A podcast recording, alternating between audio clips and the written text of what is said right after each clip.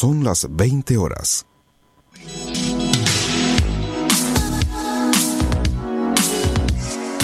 Desde Rosario, a través de internet y en vivo para todo el mundo, estamos haciendo la radio en deultima.caster.fm.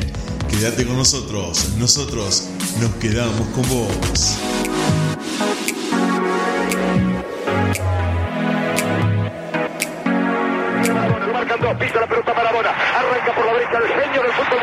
Y es el tercero a tocar para Borruchaga siempre Maradona, genio, genio, genio, ta, ta, ta, ta,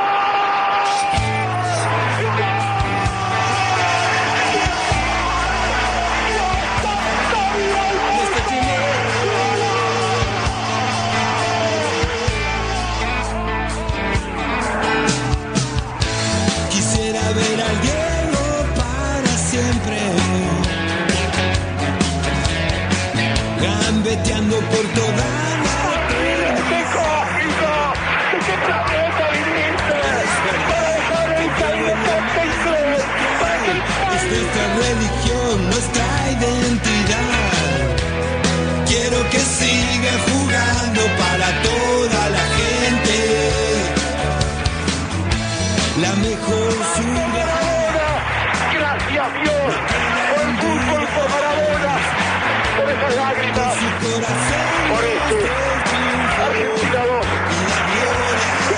Y en el fútbol que su juego nunca nada le dio miedo. Y a la Argentina sí, que hizo feliz. Dame, dame, dame, dame aire. Estamos arrancando otra noche de martes de muchísimo fútbol en deultima.caster.fm porque estamos haciendo barrilete cósmico. Diego Armando Maradona, Vamos a estar 120 minutos, dos horas hasta las 10 de la noche junto al señor Diego Sepp, quien te habla en la operación de controles y en la co-conducción, pero con la pelota bajo la suela, mirando a qué compañero dejar libre de cara al arquero, Diego Draco.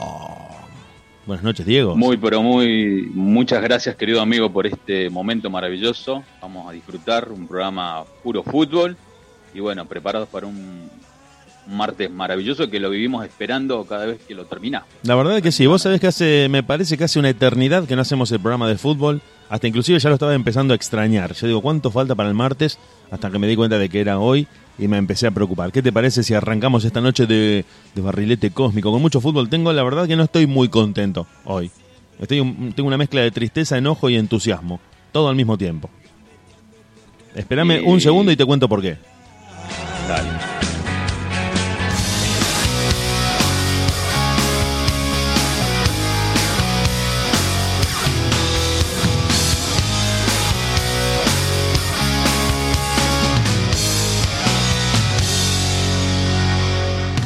Ahora sí, ahora sí, ya está. Arrancamos directamente. Dos minutos pasaron de las 8 de la noche. Estamos haciendo este programa en el que vamos a estar hablando de fútbol desde este momento y hasta que termine el programa. Fútbol, fútbol, fútbol. Alguna que otra referencia histórica, alguna curiosidad, una entrevista que estamos preparando que vamos a tener durante el transcurso de este programa. Así que si nos estás escuchando, si ya te metiste a la frecuencia que es de última.caster.fm, no te muevas. Te vamos a contar un montón de cosas que tienen que ver con el fútbol eh, de acá, de Argentina, con el fútbol local de Newell's y de Central, de Central y de Newell's.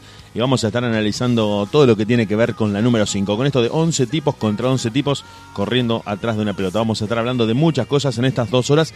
Así que para la gente que nos está escuchando desde distintos países, desde distintos lugares de la República Argentina y en la ciudad de Rosario, primero agradecerles, primero agradecerles por estar del otro lado, decirles que estamos junto a Diego Draco y que vamos a estar hasta la hora 22 eh, compartiendo mucho, mucho de fútbol. Primero te decía, estoy un poco triste, un poco preocupado, entusiasmado, contento de encontrarte a vos para hablar de fútbol, contento de la entrevista que vamos a tener, pero tengo un dejo de tristeza, tengo un dejo de ¿Qué ha preocupación. ¿Qué ha pasado? Ha pasado que la selección argentina sub-23 fue prácticamente pasada por arriba por el seleccionado homónimo de Japón en un 3 a 0 inapelable que desnudó, no sé si ser alarmista, no sé si ser eh, lapidario en lo que voy a decir, pero que el futuro inmediato de la selección argentina no tiene un recambio a la altura de su historia. Eso es lo que siento, eso es lo que pienso. Vi el partido, Creo no sé si lo pudiste ver. Vi un pedacito y después no pude seguir viéndolo, pero no me sorprende nada, creo que las cosas se están haciendo mal. Y ojalá, Diego, ojalá que me equivoque con lo que yo te comenté de, de la selección argentina mayor. ¿Te acordás los primeros programas? Ojalá que me equivoque, obviamente. Tenemos eh, la cita olímpica de Tokio encima, en nada, está muy pronta a realizarse y este seleccionado sub-23 no pretendo que sea el mejor del mundo, no pretendo que el equipo sea campeón ni que sea superior a todos prácticamente sin competir, pero lo que deja ver esta selección sub-23 es que es un equipo endeble, que es un equipo al que se le puede ganar fácilmente a la altura de una selección sin pergaminos, sin menospreciar a los demás países. No estoy diciendo que los demás países no estén a la altura de una cita, sino que también me quedé pensando, ya que estamos hablando de este tema, que muchas veces la historia es una muy buena carta de presentación para ser respetado por el rival, pero que sin el trabajo adecuado, sin la planificación a largo plazo, sin el debido trabajo que se requiere en la formación de futbolistas, el tiempo termina dándole la razón a aquel que en las sombras, cito el caso de Japón, sin tanta exposición mediática, sin tantos nombres rutilantes, sin títulos a nivel olímpico, empezó a emparejar un poco las cosas, empezó a acercarse al nivel en el que están las selecciones que empiezan a caer en desgracia como la nuestra, que un poco aburguesada, un poco mm, eh, durmiéndose en los laureles de su propia historia, ha quedado como una selección del montón y ya no una potencia. Creo que ha perdido Argentina la categoría de potencia.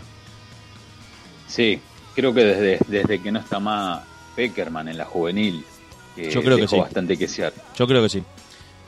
Eh, podríamos remontarnos al último título eh, mundialista olímpico en el 2008 en Beijing, el último título de Argentina, la medalla de oro en la sub-23 olímpica que viaja a China, pero que desde entonces no ha dado muestras de ser un equipo que mantiene un nivel. Me parece que ha ido en descenso, en descenso el progreso de Argentina, ha sido una involución de su fútbol y que también tiene un correlato en la mayor, que si bien ha alcanzado la final del 2014 en Brasil, salvo ese episodio aislado en los últimos 30 años, o 35 si se quiere, no ha demostrado ser una selección que haya mantenido un perfil de potencia. A eso quería llegar. Ha perdido la categoría de potencia. Sí, ha perdido, creo que ha perdido el hambre de gloria. Me parece que los grandes contratos y sus propios egos les ha matado ese, esa mirada de tigre que tenían esos viejos jugadores como en el año 86. Igual esperemos que, sea un cambio, que se aviven rápido y puedan hacer un volantazo, como decimos. No, yo sinceramente no creo que un volantazo. Primero, no creo que se pueda dar un volantazo. Yo creo que, mm, bueno, te comento así, les cuento a todos los que están escuchando la radio. Bueno, primero, gracias por los mensajes, ya me están escribiendo por WhatsApp.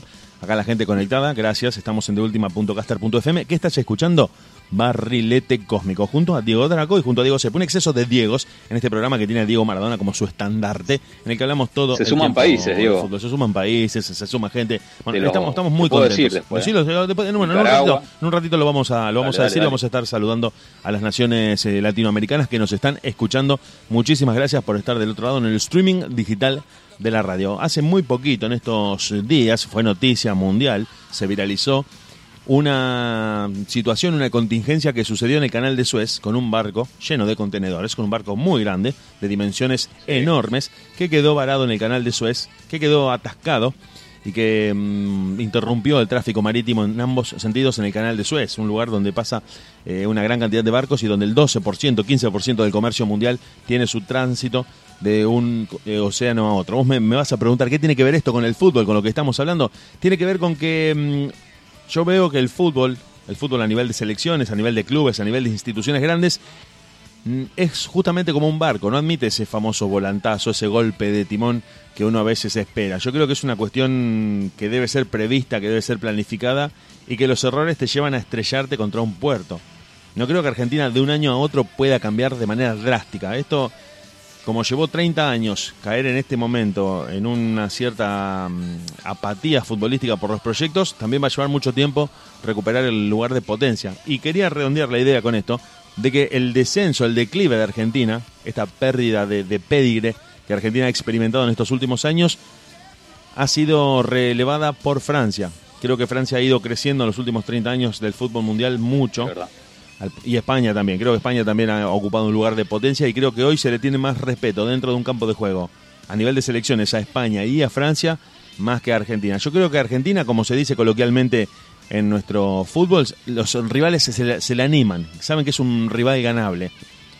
Y de hecho recuerdo antes del Mundial de Francia 2018, eh, de Francia, perdón, de Rusia 2018, Argentina juega un amistoso frente a España y es derrotada por 6 a 1. No un marcador ajustado o un partido con alternativas en las que cualquiera de los dos podía ganar. No, una derrota sin atenuantes, inapelable frente a España por 6 a 1 que empezó a desnudar un poco las grandes falencias a nivel táctico Yo te puedo, y posicional que tenía Argentina. yo te puedo decir un partido que perdimos que la verdad que no lo podía creer. Fue, por más que haya avanzado dentro de todo, fue Venezuela que perdimos un amistoso. Que me acuerdo que No, no, es que No me justamente acuerdo a eso, perdimos. a eso me refería, a eso me refería. Son partidos en los que se desnudan aspectos tácticos y posicionales que después en un mundial lo terminás eh, pagando y de la peor manera. Un empate muy Así magro es. con Islandia, muy magro con una selección en la que el fútbol prácticamente no tiene, es un país donde el fútbol no tiene arraigo, Islandia no es un país de fútbol. Una victoria, una derrota muy humillante frente a Croacia y una victoria que nos salva frente a Nigeria, haciendo un repaso muy corto de lo que fue Rusia 2018, pero que viene a cuento y viene a colación de mm, lo que pasó frente a Japón en la jornada. Donde perdimos 3 a 0, donde perdimos 3 a 0 en un partido en el que el sub-23, bueno, te repetía, le contaba a la gente, nosotros estuvimos viendo el partido, donde Argentina mostró que en defensa es un equipo que no da solidez, no da la imagen de solidez, hace que los delanteros se animen rápidamente a intentar incursiones ofensivas e inclusive, e inclusive, y esto es lo que más me preocupó, el segundo gol de Japón es un pelotazo que entra por el medio de los dos centrales, un pecado prácticamente imperdonable del fútbol. Los dos centrales de cualquier equipo tienen que presentar una estructura monolítica en la que ningún delantero se pueda colar. Justamente por eso se busca el centro por afuera, tratando de, encontrar el cabezazo. Que también lo encontraron. Encima, bueno, esto es un poco, hasta ya te diría, hasta cómico. Porque nos hicieron goles por las, por las bandas, a partir de un centro, y nos hicieron goles por en- entre medio de los dos centrales. Es decir, los tres aspectos que no podés descuidar en una defensa fueron justamente los que Argentina descuidó en una derrota frente a Japón que abre muchos interrogantes y que dejan más dudas que certezas de cara a esta cita olímpica que va a tener lugar en Tokio. Sinceramente, hoy me en día, muy hoy en día, me pregunto algo, Diego. Los dos defensas centrales hoy en día, ¿vale la pena que sean tipo de más de un metro noventa? Porque, por ejemplo, yo te doy un Yo creo, ejemplo. no, no, yo creo que eso tiene que tiene que seguir así. Creo que tiene que seguir Para así. mí tiene que ser según el partido. Porque vos fijate, te agarra un equipo como Japón, que son los, los, los japoneses que son chiquitos y rápidos. ¿Cómo hace para contener un delantero rápido como son los japoneses? Con un, dos defensores centrales de un metro noventa. Bueno, es una buena pregunta, es una buena pregunta. Pero Vos fíjate el lema, Diego. Sí. Lema. Vamos a terminar en un programa Lema. partidario. Lo que yo te quiero decir es esto. Creo que eh, si nos ceñimos a eso que estás diciendo vos, necesitas un recambio muy grande, muy, muy grande, para estar reemplazando defensores permanentemente de acuerdo al rival. Para mí tendrían que hacerlo. Hay que estudiar el partido. Sí, pero no puedes depender de tener una plantilla de muchísimos jugadores por puesto de acuerdo al rival. Yo creo que los son los jugadores los que se tienen que adaptar al rival y no intercambiarlos permanentemente. Eso era lo que yo pensaba. Eh, ojo, no tenés por qué coincidir con esto que estamos diciendo. Pero me parece que tener varios tipos de defensores, varios tipos de delanteros, de acuerdo al rival, te exige un recambio muy grande y no terminas nunca de armar el mismo equipo. Pienso, pienso, podés estar en desacuerdo. Sí, no. Cuidado. No, no estoy, no estoy en desacuerdo. Solamente eh, digo que todo técnico de esas cosas las tiene que ver, obviamente.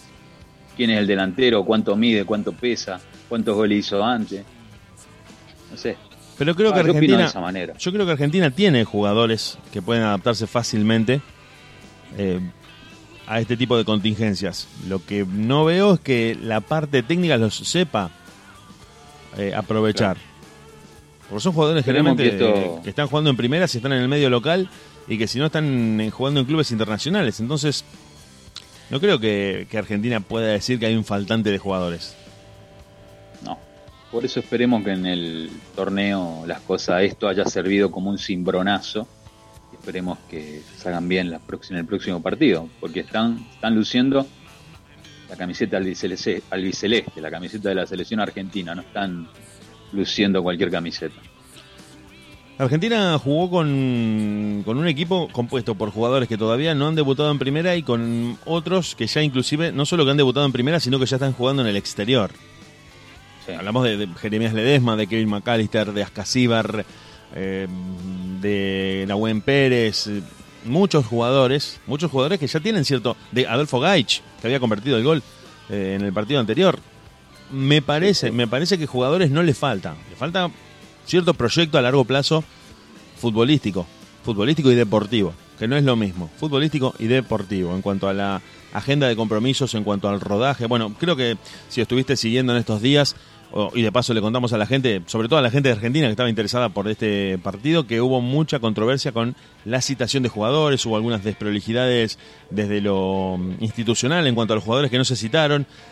Boca y River no cedieron a sus jugadores a pesar de que el técnico los había solicitado. Hubo un problema también ahí. Entonces creo que si Argentina no enfrenta con seriedad este tipo de proyectos deportivos y futbolísticos, como es el plano de la selección, yo creo que el futuro está sentenciado y no aplica ese golpe de timón del que vos hablabas más temprano. Eso era lo que quería decir. Si vos tenés a los clubes más grandes que no te ceden a los jugadores y que ante un requerimiento del técnico se prioriza que jueguen en el medio local por encima de la selección y la selección ya deja de ser prioridad, eso se va a traducir en los torneos. Entonces, yo termino pensando que, que va por ese lado la cosa. Lamentablemente el Diego no está más. Qué, qué lástima. Sí, eh, claro, sí. Y, eh, y yo esta noche voy a comer polenta con salsa. Vamos a escuchar un poquito de música y volvemos en nada en Barrilete Cósmico. De presas secas de oro falso de vermú. Me acaban el cerebro a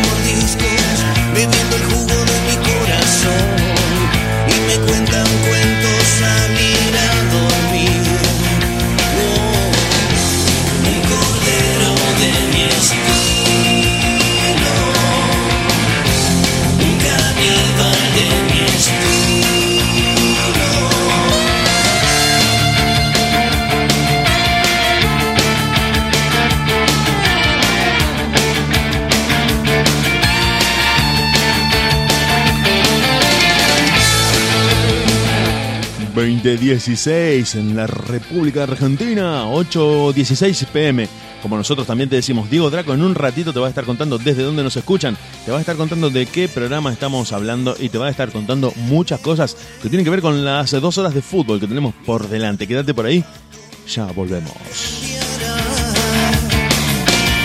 Por favor que no me cansé de tanto esperar.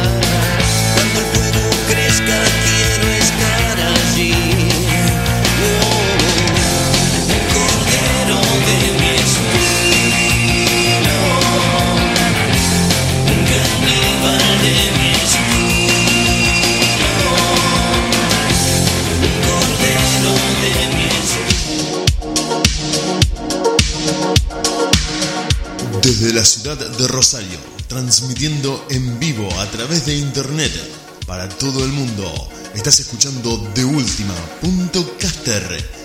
FM, la banda de sonido de tu día.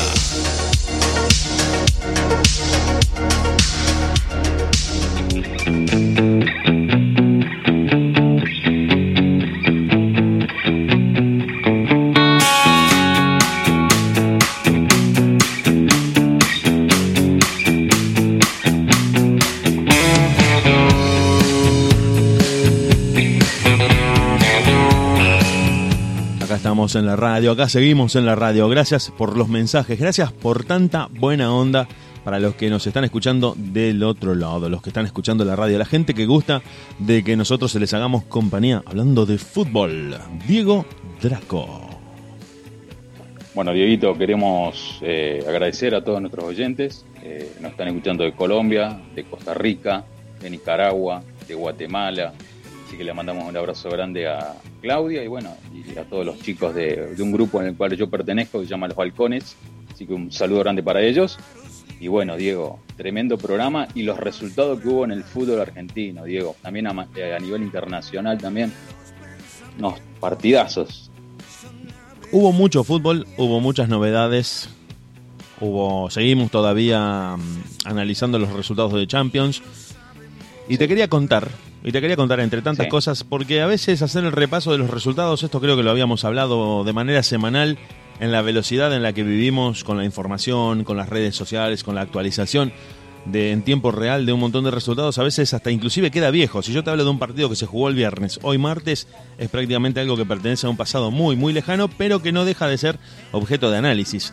Quería decirte dentro de todo que Argentina, la Liga Argentina, para vos también que nos estás escuchando, ha sido elegida entre las mejores de la década según un ranking mundial. La Federación Internacional de Historia y Estadística del Fútbol elaboró un ranking de las mejores ligas del mundo a lo largo de la última década, el periodo comprendido entre el 2010 y el 2020 y que en este 2021 fue publicado. Y a pesar de las desprolijidades típicas, de la desorganización caótica que nos caracteriza y de este surrealismo que por momentos invade un poco al fútbol argentino, la Liga Argentina ocupa un lugar privilegiado. Ha sido considerada por eh, eh, estos especialistas como una de las mejores. El cer- certamen argentino, por una cuestión de puntuación, sumó 800 8.639 unidades por debajo de la Liga Española, por debajo de la Premier League y por debajo de la Liga mm, francesa, pero está en el top 10 con Brasil, Argentina, Colombia y Paraguay. Te, te leo el top 10, te leo el top 10 de las mejores ligas del mundo muy dale, rápidamente. España en primer lugar, la liga, lo sabemos, Barcelona y Real Madrid prácticamente concentran, ¿cómo te diría? La, el- la potestad del fútbol europeo. Por momentos son el termómetro de lo que pasa en Europa a nivel clubes. Inglaterra en segundo lugar, sabemos que la Premier es una de las mejores del mundo, gustamos de ver la Premier. Brasil, Brasil se ubica como primer país sudamericano y tercero a nivel mundial. Italia, Alemania, sexto, Argentina, Francia, Colombia, Portugal y Paraguay. No está medido tanto por la calidad de sus jugadores o el prestigio de sus clubes, sino por el nivel de dificultad a la hora de competir en esos certámenes. Y esto era lo que quería decir y a lo que quería llegar porque mm, acá en Argentina, en Paraguay, en Brasil y en general en muchas ligas sudamericanas y latinoamericanas, si vale el término extenderlo a Latinoamérica, se da la situación de que cualquier rival le puede ganar a cualquier rival. Y creo que eso es lo que le da ese plus a una competición de fútbol en la que no está dicha la última palabra solamente en los pergaminos, pasándolo en limpio. En otras ligas, y, esta es un- esto es algo que siempre digo, que siempre sostengo, a ver Diego Draco si vos estás de acuerdo, en ciertas ligas europeas es prácticamente uno o dos equipos contra todo el resto que no tienen chance ni de salir campeones o a lo sumo de clasificarse a una copa.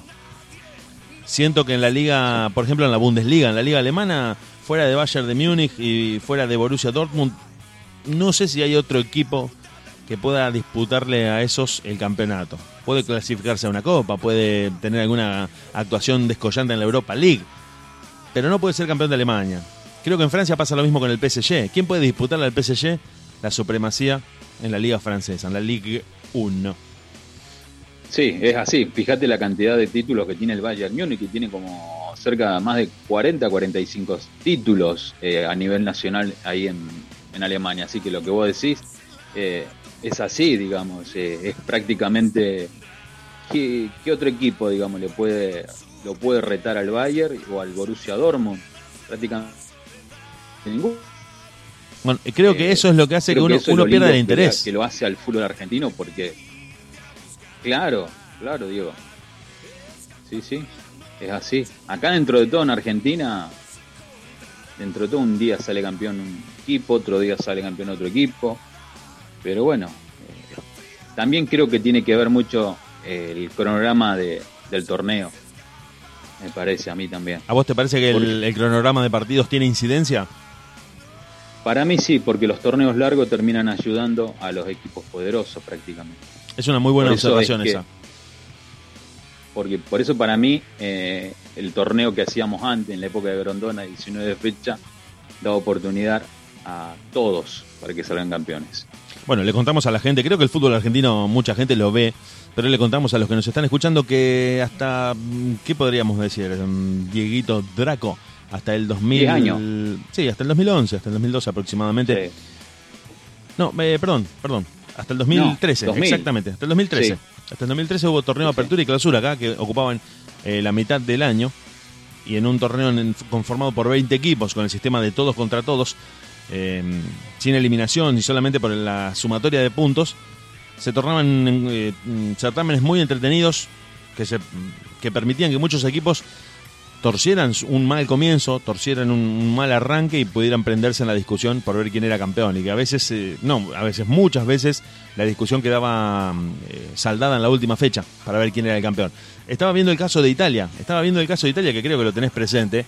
Desde 2012 a 2020, una década completa prácticamente, 12, 13, 14, 15, 16, 17, 18, 19 y 20 tuvo un solo campeón. La Juventus. La Juventus de CR7 salió campeona de manera consecutiva durante nueve oportunidades. Sí, pierde emoción.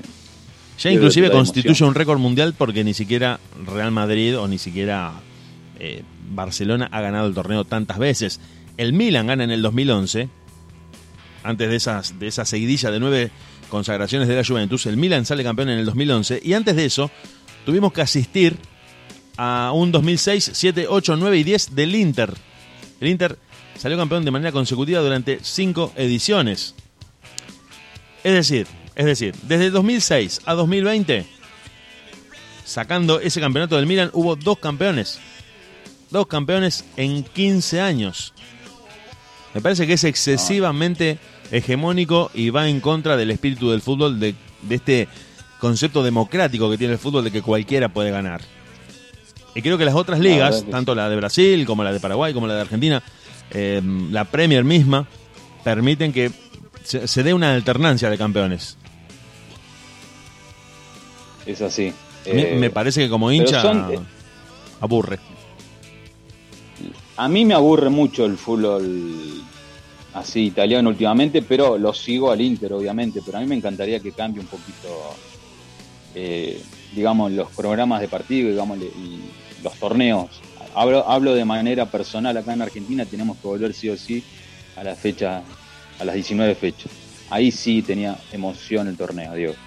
Te voy a leer los campeones desde 2020 hacia atrás de España, para que más o menos veamos y hagamos el comparativo con Italia. Real Madrid, Barcelona, Barcelona, Real Madrid, Barcelona, Barcelona, Atlético de Madrid, Barcelona, Real Madrid, Barcelona tres veces, Real Madrid dos, Barcelona dos, Valencia en el 2004 recién, produciéndose, si bien es una alternancia entre dos equipos, por lo menos, por lo menos permite que haya cierta rivalidad. Si el Juventus, la Juventus, la Juve, la Vecchia Señora gana nueve torneos de manera consecutiva sin discusión por, ningún, por parte de ninguno de los equipos, es muy difícil que uno mantenga el interés en este tipo de competiciones.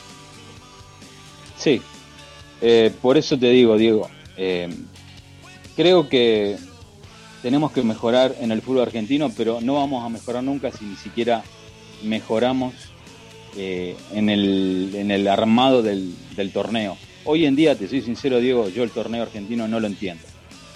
Y esa es la, es la pura verdad. ¿No entendés el sistema de competición? No, no.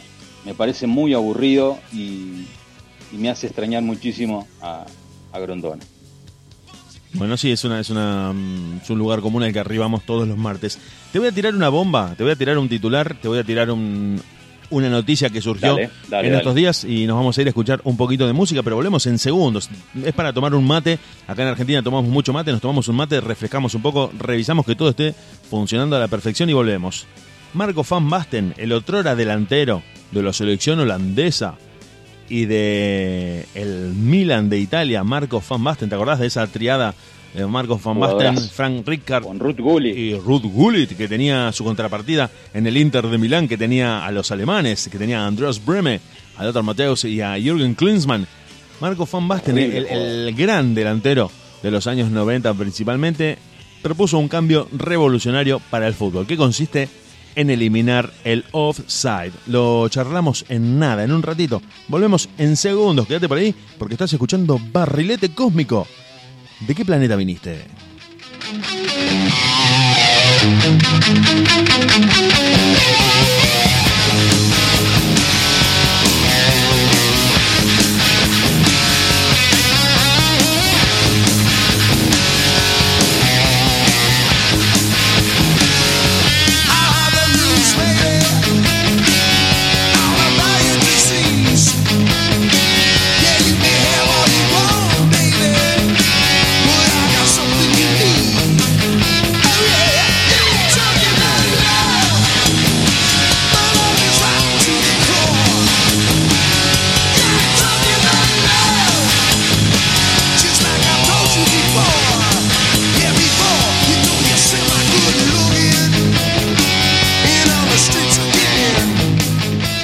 Sí, ahora sí, ahora sí. Gracias a los que nos están escuchando. Te contamos, también te contamos acá de producción. Me, llamaron la atención porque uno en la vorágine y tan copado como está hablando del fútbol se pierde un poco. Vamos a estar charlando con nuestro invitado Germán Gutiérrez de Piñeres que va a estar contando un poco de su historia. Un ídolo, una figura prácticamente consagratoria de Millonarios de Colombia que va a estar hablando con nosotros. Le vamos a estar haciendo algunas preguntas. Nosotros estamos hasta a veces un poco nerviosos de hablar con gente tan importante de la historia del fútbol de nuestro continente, de nuestro amado continente latinoamericano, y él va a estar charlando con nosotros en el transcurso de este programa. Así que si estás esperando esa entrevista, si tenés ganas de que nosotros eh, hagamos esa entrevista y estemos chorrando al aire con Germán Gutiérrez de Piñeres, quédate por ahí, porque en Barrilete Cósmico, esto que recién empieza, todavía no llegamos a lo mejor del programa.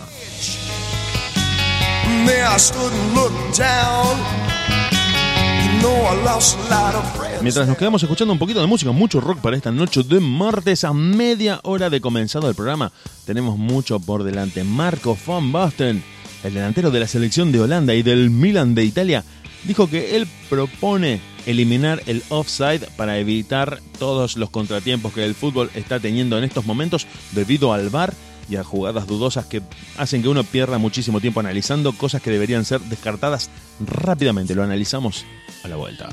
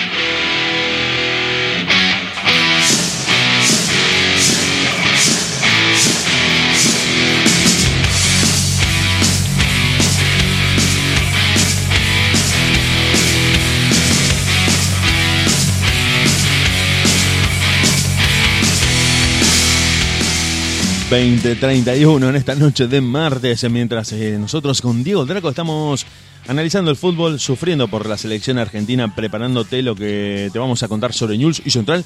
...y en un ratito estableciendo contacto con nuestro invitado... ...del que sentimos una profunda admiración... ...por el que sentimos una profunda admiración... ...y que va a estar charlando con nosotros... Diego Draco, Diego Draco, ¿estás ahí? Estoy acá, querido amigo. Marco Van Basten. Creo que, creo que todos los que, los que tienen más de 30, 35 años seguramente lo van a recordar y también van a recordar de, el hecho de que se haya ido del fútbol de una manera un poco, poco gloriosa, porque se fue por lesiones, principalmente por un mal tratamiento en su tobillo, por bueno, una lesión que lo, que lo alejó de las canchas y que no le permitió retirarse y que hizo que se retirara eh, justamente, valga la redundancia, de manera mm, prematura, a los 28 años, cuando tenía muchísimo para darle al mundo del fútbol uno de los grandes delanteros de la historia de Holanda. Marco van Basten, hace 4 o 5 días, fue noticia porque propuso eliminar el offside, la posición adelantada, el fuera de juego, el nombre que te guste darle de acuerdo al país en el que vivas. Nosotros acá le decimos Orsay. Acá en Argentina le decimos Orsay, que es una deformación brutal del offside inglés. La posición adelantada, el fuera de juego, la jugada ilegal, la posición ilícita cuando un jugador queda por detrás de la línea del último defensor. Quiere eliminar esa incidencia de juego para que de esa manera se agilice el trámite de los partidos. Eso propuso Marco Van Basten. ¿Qué dice usted, Diego Draco? ¿Qué piensa usted de esto? Para mí es ¿Por una qué la locura, sonrisa? Diego. ¿Por qué la sonrisa? Porque te voy a opinar a lo, a lo Draco. Bueno, cuide sus palabras. Eh, para por mí es una locura, para mí es una locura, ¿por qué? Porque creo que es según, digamos, en la sociedad donde se viva. Me parece que eh, acá, si anulás un gol por Orsay, digamos,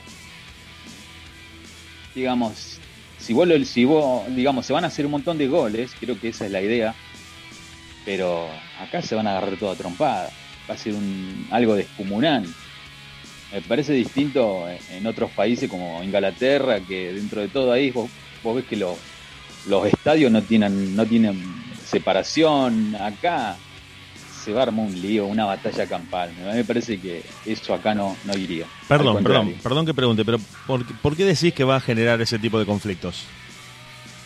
Porque Diego, eh, por la sociedad en sí, acá en Argentina, digamos, no estamos preparados para esos avances. Eso puede funcionar en Europa, donde hay gente que se sabe comportar en un terreno de juego, no acá. No, pero a ver, vamos de nuevo con la noticia. Marco Van Basten lo que propone es eliminar el offside del fútbol. No, yo no estoy de acuerdo. Por Pero ese motivo. no sé qué tiene que ver eso con los incidentes. No entiendo. Porque sí, porque vos fíjate, si eliminan, si eliminan el offside, se va a terminar haciendo un montón de goles de manera eh, en posición adelantada y ahí se va a armar un lío de aquello. No, no, no, pero pará, no pará, pará, por porque tienen- no, no, pero no estamos entendiendo. Al eliminarlo, al eliminarlo, los goles dejarían de estar en posición adelantada, porque ya no sería una jugada ilícita. Bueno, yo querés que te diga una cosa. Lo que Marco Van, Estoy Van Basten está proponiendo es que no se cobre más la posición adelantada. Es decir, el juez de línea quedaría reducido a cobrar tiros de esquina y saques del lateral. Para mí no, para mí no va eso. Para mí tienen que dejar de joder, perdón la expresión, y sacarle la esencia al fútbol. Un día de esto van a decir que los jugadores salgan a jugar con, tacos de mujer, digamos, prácticamente. Zapatos de mujer. Ya, lo empezaron a robar la esencia del fútbol con el bar. Ahora nos quieren, ahora quieren sacar el eh, eso también. Un aburrimiento va a ser el fútbol así. Sí, lo que dice Marcos Van Basten, my goodness, eh, it's gonna be so hard. Lo que dice Marcos Van Basten es que mm, desde la irrupción del VAR, de, este, de esta asistencia por video que tiene el árbitro de los partidos, eh, en los principales torneos es una regla que ha generado que se pierda mucho tiempo analizando incidencias del juego. Y él ha propuesto un cambio que según dice es revolucionario y que cambiaría para siempre la forma de jugar al fútbol, que es la eliminación del fuera de juego, es decir, no habría jugadas en posición adelantada porque la posición adelantada ya no existiría. Entonces, ¿qué? El, existiría el chupamate, me quedo arriba tranquilamente. Claro, eh, según sus propias fondo, palabras, pum. te leo la declaración que eh, realizó en estos días, donde dijo, tengo mucha curiosidad sobre la regla del fuera de juego porque estoy convencido de que no es una buena regla. Me gustaría probarlo para demostrar que el fútbol es posible sin la regla del fuera de juego. Estoy convencido de que el fútbol sería mejor sin ella. Dijo Van Basten que bueno, es un jugador que ha ganado toda clase de torneos y que ha pateado el tablero con todo esto que ha dicho y según su óptica, según su óptica, la regla fuera de juego le quitó parte de la atención a lo que realmente es importante dentro de un partido. El problema es que ahora, con el fuera de juego, ¿con qué frecuencia hablamos de las decisiones? Todo el tiempo, todo el tiempo estamos revisando jugadas, estamos analizando si estaba o no adelantado un jugador y qué pasó y qué decisión se toma a partir de eso. Eh, Diego, acá me están preguntando qué significa chupamate. Bueno, ex- explícalo, explícalo vos que vos que lo hiciste como jugador de fútbol, explícaselo que seguramente vas a poder decirle muy bien qué significa chupamate. Vos, vos que Bueno, tuviste una destacada trayectoria como chupamate. Para toda la gente de Costa. Rica. Chupamate es el jugador de fútbol que, que se queda a vivir en el área rival y Vale, cuento, que le toquen la pelota. Le cuento a los hermanos costarricenses que seguramente porque Diego Draco se tentó. Acá nosotros tomamos mucho mate. Es una infusión que se hace con una con una fruta, con una calabaza a la que la calamos, le echamos yerba mate, que es una planta originaria de esta zona del mundo y a la que a través de, de echarle agua caliente o, o agua fría, según el gusto y la forma de prepararlo, es algo que te acompaña durante todo el día. Uno va tomando esa infusión, de hecho en este momento estamos tomando mate y el chupamate es una persona que se queda quieta tomando mate en el mismo lugar durante todo el día, que generalmente no trabaja y hace muy poco por eh, de sus actividades. En el fútbol, el nombre de chupamate alude a ese delantero que se queda parado al lado del arco rival, esperando una, un rebote, una jugada aleatoria, una pelota que quede ahí eh, huérfana para eh, ir a, a patear y tratar de meter un gol. Diego Draco, un chupamate profesional, gran parte de su carrera fue justamente a lo que se dedicó, a estar parado a- al lado del arquero rival intentando pescar alguna pelota que quedaba perdida por ahí. De hecho, le decían el chupamate del barrio, lo, lo conocían de esa manera y sabe muy bien de lo que le estoy hablando, por eso se ríe, por eso se ríe porque él ha jugado en esa posición. Según Diego Draco, eh, aparecería esa figura de delantero chupamate que estaría por detrás de la línea de defensores y que según esta proposición de Marcos Van Basten, al eliminar el fuera de juego en el fútbol, permitiría que muchos delanteros directamente, en lugar de mm, oscilar entre la última línea de los defensores y la mitad de la cancha, directamente se quedarían en el área rival. Yo lo que. No, no es una cuestión de lo que yo creo o pienso, sino que es algo puramente técnico esto que te voy a decir. La eliminación del fuera de juego, y me llama muchísimo la atención que lo haya dicho Marcos Van Basten, me llama poderosísimamente la atención que Marcos Van Basten haya dicho esto, tiene que ver con que el fuera de juego le da dinamismo al fútbol, en lugar de ir en contra del espíritu de este juego, porque permite que los defensores puedan adelantarse en su última línea sin descuidar, justamente cubiertos por esta regla, pueden adelantarse sin descuidar la última línea que podría ser franqueada por un delantero. Si en un escenario ideal o hipotético elimináramos el fuera de juego, esta, esta decisión, esta regla fuera abolida, como propone Marco Van Basten, no es una cuestión, ya te digo, no es una cuestión de, convicción personal ni algo que yo suscribo a partir de lo que creo, sino que es algo técnico. Los delanteros, justamente con esto que lo hemos dicho de manera graciosa, que se transformarían en chupamates, que quedarían en el arco rival tratando de pescar alguna jugada, obligarían a los, a los defensores a retroceder muchísimo, a retroceder de manera drástica y a quedarse en la última línea. Lo que haría que el juego, en lugar de tener ese dinamismo en bloque, de ir pasando la pelota, de ir avanzando por líneas hasta el arco rival, se transformaría en un en un cotejo de puros pelotazos, donde los defensores estarían constantemente recuperando la pelota y lanzándosela a puros pelotazos a los mediocampistas o a los delanteros de su propio equipo, para que estos tuvieran que lidiar otra vez con esos defensores y al no existir la regla del fuera de juego, me parece, me parece que el fútbol caería en una, en una falta de dinámica que lo haría increíblemente aburrido. Por eso me llama mucho la atención que Marco Van Basten diga esto. Me llama muchísimo la atención, porque justamente el fuera de juego también. lo que hace es darle al fútbol dinamismo, ritmo y permitir que los defensores se incorporen al ataque. Entonces, me resulta muy raro. No sé si lo hace para promocionar su libro, porque hace poco eh, ha sido eh, autor de una biografía que se llama Basta, y posiblemente su propio editor, su propio distribuidor de este libro le haya dicho que haga alguna declaración de- de- muy ruidosa para llamar la atención sobre su, propia figura. Lo, lo puedo leer por ese lado, lo puedo entender por ese lado porque hasta entonces no teníamos noticias de qué estaba haciendo Marco Van Basten. Si es para promocionar su libro, si es para llamar la atención sobre su persona y desde ahí empezar a hablar sobre mm, esta mm, autobiografía que escribió, y donde cuenta el proceso que empezó a vivir en el año 92 con sus constantes lesiones y donde finalmente se terminó retirando del fútbol. Si es una maniobra publicitaria de promoción de su libro, yo se lo acepto, se lo aplaudo porque ha logrado que nosotros, eh, incluso en este humilde programa de radio, estemos hablando de Marcos Van Basten. Si es lo que realmente cree como una convicción sobre el espíritu del juego, me parece que se equivocó de manera decisiva y lo que está diciendo no tiene sustento ni asidero desde ningún punto de vista. Desde ningún punto de vista lo que se hace siempre es analizar eh, el funcionamiento de la posición adelantada sin eliminarla, solamente para darle eh, dinamismo al juego.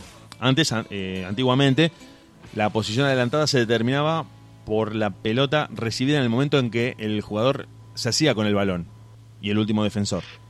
Desde los años Al 90 final, y en adelante, desde los años 90 y en adelante, pasó a considerarse que la posición adelantada dependía de cuando partía el pase que recaía sobre el último defensor. Y últimamente, en estos últimos 10 o 15 años, o 20 inclusive si se quiere, también entró en juego esto de la posición adelantada pasiva y activa. Si el jugador no está participando de la jugada, si no toca la pelota, si está como un simple espectador de lo que está sucediendo, por más que esté adelantado, pero si no incide en la, en la jugada, directamente no se le cobra. Entonces se le ha tratado de dar dinamismo a una regla que no puede ser eliminada del fútbol. Por eso yo pensaba Igual que esto de Marcos Van tenemos- es, es polémico, pero puede tener algún fin publicitario. Algún, algún fin Yo publicitario. también opino, yo también opino lo mismo, eh, pero creo que todas las propuestas que han hecho hasta ahora, como por ejemplo la de Van Basten, eh, lo que han hecho con el VAR, y también la propuesta que ha hecho eh, el, el técnico de Newells, son buenas, pero para mí no van, no van porque le quitan el dinamismo al fútbol, por más que digan que se lo aumentan, pero le quitan la esencia al fútbol, y es lo que hoy en día prácticamente le están quitando al fútbol, la esencia. Yo siento, Yo por lo el- que vengo analizando, por lo que vengo viendo, que tratan de mm, hacer recaer sobre el reglamento una falencia que viene desde el punto de vista institucional y deportivo, no reglamentario. Yo creo que el reglamento está bien como está. Lo que al fútbol le ha quitado cierto brillo, lo que ha hecho que esté un poco deslucido en ciertas ligas. No digo en todo el fútbol porque hay campeonatos muy, muy interesantes para ver, como el- la Premier League misma, la Liga Española, el Brasileirao, la Liga de acá de Argentina también, y muchas otras que son muy interesantes para ver. La Champions League es un torneo muy, muy atrayente, muy atractivo para mirarlo, casi al nivel de un mundial. Digo que la falencia viene desde lo deportivo y desde lo organizacional, no desde lo reglamentario. Entonces creo que estamos eh, alterando el enfoque de cuál es la verdadera falla, si es que la hay, en el funcionamiento del fútbol. Para mí lo que le están quitando al fútbol es la verdadera, la verdadera esencia, gritar el gol. Porque vos fíjate, después de un partido muy, muy duro, tu equipo hace el gol, lo gritás, te sentí una sensación tremenda. Y al segundo te dicen no. Digamos, o, o directamente te quedás así con la garganta ahí, a flor de piel, a ver qué decisión No, no, va bueno, a tener. pero no, no, te no. quita la esencia de gritar el gol. No, no coincido tanto, porque eso no pasa en el 100% de los casos. Solamente pasa en jugadas muy, muy puntuales, en donde la ayuda de la tecnología tiene por objetivo y tiene por finalidad aportar justicia, para que una jugada que uno ha detectado como ilícita no sea cobrada como legal y termine perjudicando a un equipo que no lo merece. Yo creo que el VAR, bien aplicado, es una muy buena herramienta para aportar cierto carácter de justicia al fútbol. El tema es que como siempre la última palabra la tiene el árbitro y cobra lo que él cree, termina siendo una demora, y ahí sí coincido con Van Basten, termina siendo una demora innecesaria porque no se le da a la televisión o a, este, a esta asistencia por video este lugar de relevancia. Termina siendo una anécdota donde el árbitro ve lo que, lo que quiere ver, cobra lo que quiere cobrar y donde se ha visto que siempre queda a, una, eh, a un criterio subjetivo del árbitro y no a lo que el video está mostrando. Entonces ahí sí es donde me parece donde el VAR está siendo mal implementado, pero como herramienta es muy buena. Como herramienta es muy buena para aportar justicia en jugadas que son muy rápidas, que son muy difíciles de ver por el ojo humano y que el video puede ayudar a, clarificar. Pero me parece que el uso que se le da al VAR es malo. La, la herramienta tecnológica es buena. El uso sí lo podemos discutir. Pero la herramienta creo que como herramienta tecnológica está fuera de toda duda de que es muy, muy buena para apo- aportar, como te digo, justicia a este deporte. 15 minutos para las 9 de la noche. Nos vamos otra vez a escuchar música, un pequeño recreo, tomamos un refresco y ya preparamos la entrevista con Germán Gutiérrez de Piñeres, que va a estar con nosotros en Barrilete Cósmico. Poquito menos de 15 minutos para las 9 de la noche de última. .caster.fm de última ok en Instagram, de última en Facebook y en el de última.caster.fm tenés el teléfono si nos querés escribir un mensaje. Nosotros hasta las 10 de la noche nos quedamos con vos.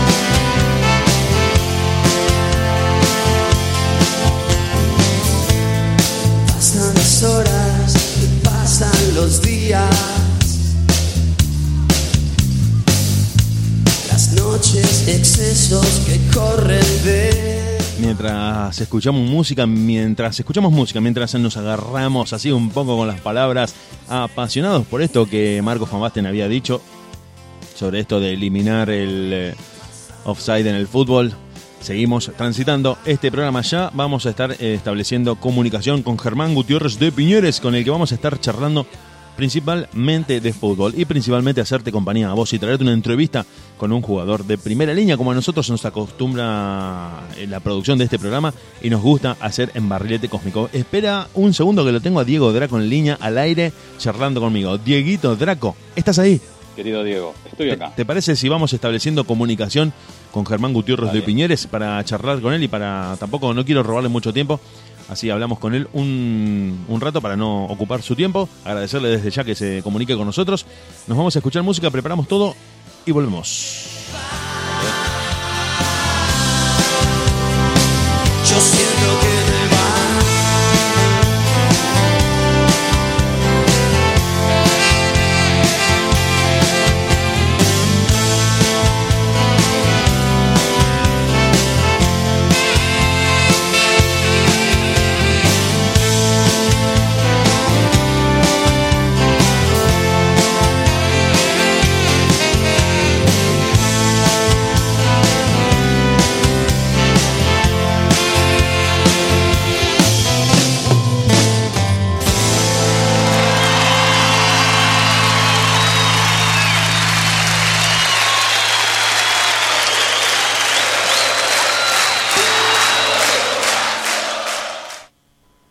20 horas 52 minutos.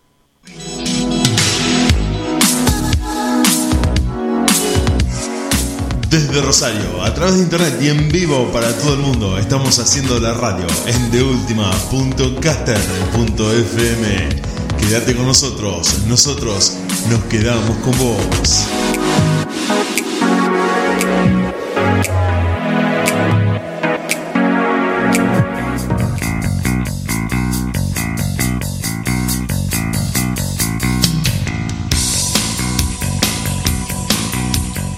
Así es, así es, adelantamos la tanda porque vamos a estar recharlando con Germán Gutiérrez de Piñeres, un jugador emblemático del Millonarios de Colombia que ha accedido a estar hablando con este humilde programa, en esta radio independiente autogestionada en la que nosotros amamos acompañarte a vos, traerles música a todos ustedes, a los que se enganchan durante toda la programación de la radio y que los martes, los martes a las 20 horas, a las 8 pm, nos tiene acá en vivo para todo el mundo desde la ciudad de Rosario haciendo barrilete cósmico. Este programa que nació en homenaje a Diego Maradona, que fue la excusa perfecta para que nos encontráramos una vez a la semana para hablar de fútbol, para analizar equipos, para analizar resultados, para filosofar un poco sobre este deporte que es, como dijo Eduardo Galeano, como dijo algún escritor por ahí, la cosa más importante de las cosas menos importantes.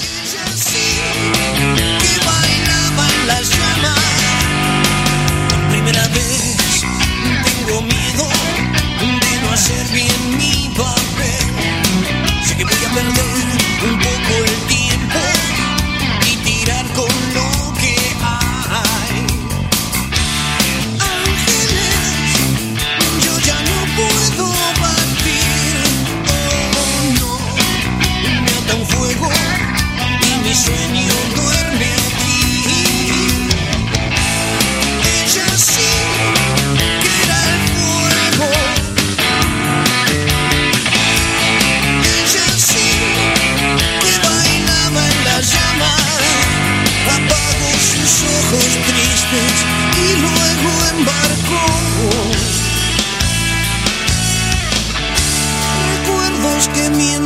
mienten un poco.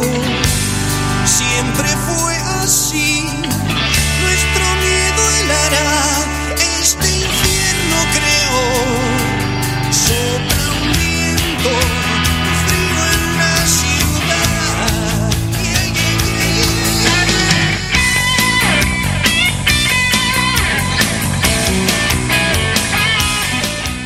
Bueno, vamos a ver si ahora los tenemos a ambos conectados. Diego, ¿estás ahí?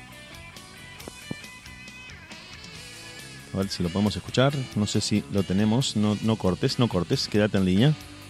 Dieguito, ¿me escuchás? Esto de la comunicación es, es realmente un tema, un tema serio.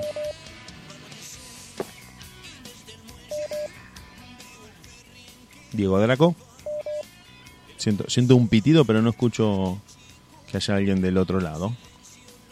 No sé si, si estamos por ahí. Estamos estableciendo comunicación con Germán Gutiérrez de Piñeres, un jugadorazo con el que vamos a estar charlando. Diego Draco, decime si me estás escuchando, decime si estás del otro lado, decime si estás por ahí. Nosotros junto a todos ustedes estamos estirando el aire de la radio. Mientras tanto, estamos estirando el aire de la radio para justamente hacer la previa de esta entrevista a la que desde ya te agradecemos que estés del otro lado. Les agradecemos a todos los que nos están escuchando desde distintos lugares, desde distintas ciudades, solamente por amor al fútbol.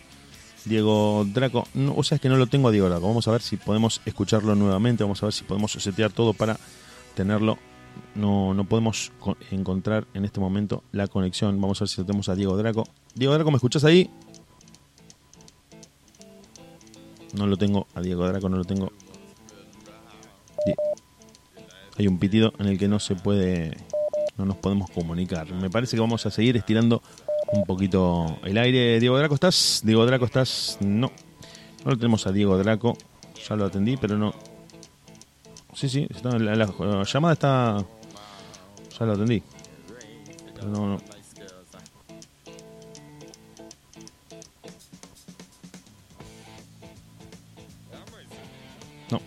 Bueno, vamos a escuchar un poquito de música y volvemos.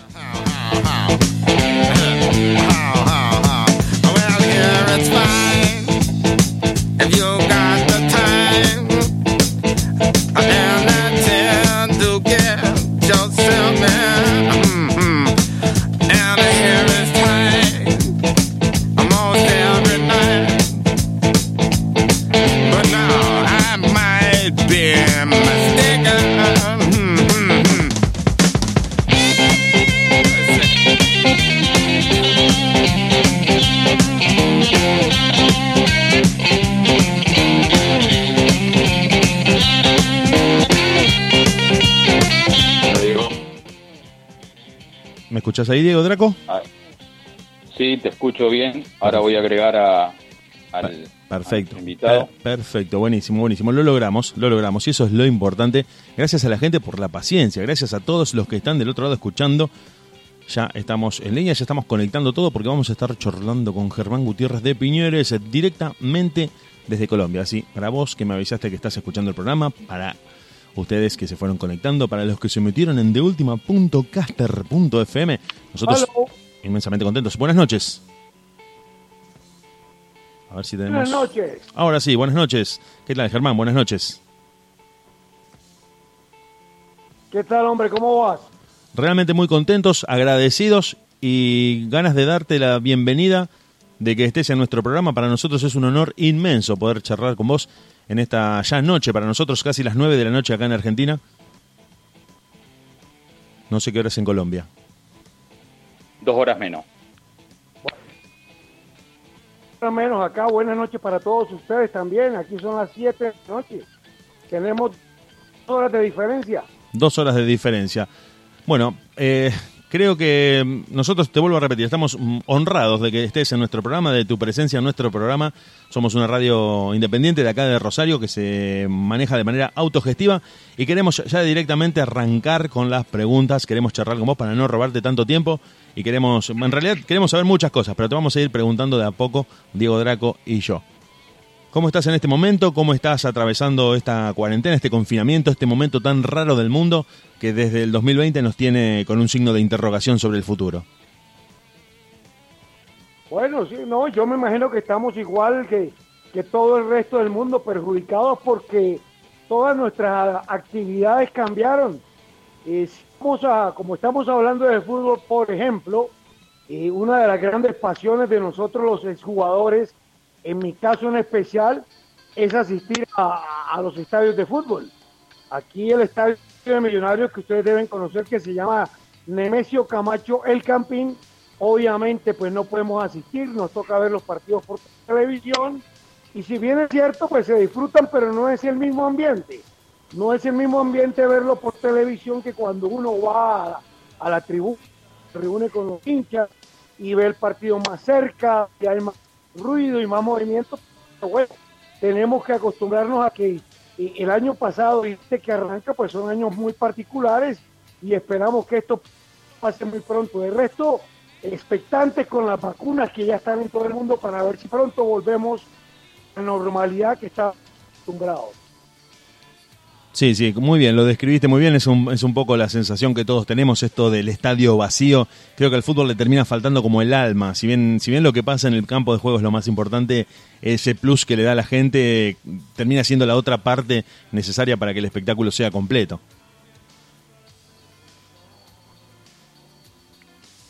Sí, claro, claro. Los estadios no es lo mismo. Obviamente, tanto para los jugadores como para nosotros los hinchas que, que queremos ir al estadio. Pero bueno, ya debemos, repito, entenderlo, que, que, que esto no va a ser de por vida si Dios quiere.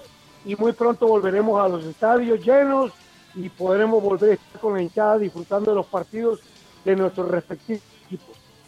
Querido Germán, buenas tardes, ah, buenas noches, querido amigo. Yo quería saber con qué expectativa está esperando el público colombiano el comienzo de la Copa América, digamos. ¿Con qué expectativa? ¿Tienen expectativa con su selección? Claro, claro que la tenemos porque yo, yo, yo soy periodista. Yo en mis épocas de Ecuador eh, entrenábamos a doble jornada y por la noche yo iba a la facultad de periodismo. También soy bueno. arquitecto, pero me gusta el periodismo. Pero me gusta el periodismo. Soy periodista graduado. He trabajado en radio, televisión, etcétera, etcétera. Y, las Sí. y, y me escucho y me veo todos los programas de radio y televisión. Me veo los programas de Argentina del Pollo Viñolo, de Diego Latorre, eh, todos los, los de ESPN con Quique Wolf y también obviamente me veo los programas de acá colombianos y la radio colombiana. Y me escucho todos los programas y las expectativas eh, eh, son, son muy grandes. Ustedes saben, como dijo Valdano, que nosotros los periodistas, y, no, y me incluyo, como dijo Valdano, somos los invictos, nunca perdemos. Entonces, Muy aquí cierto. las expectativas, ah, sí, Valda- Va- Valdano lo dijo, nosotros los periodistas nunca perdemos, siempre estamos con el diario del lunes y, y nunca perdemos porque si- siempre decimos, no, pues yo lo dije, yo lo dije, yo lo veía venir y todo eso sabemos que es carreta, porque, porque el fútbol se vive el momento y ya después es como dicen ustedes en Argentina, el diario del lunes. Entonces aquí el periodismo, sobre todo el periodismo y obviamente la, la afición, teniendo en cuenta de que Colombia es local, al igual que Argentina en la Copa América, mínimo Colombia tiene que ir a la final.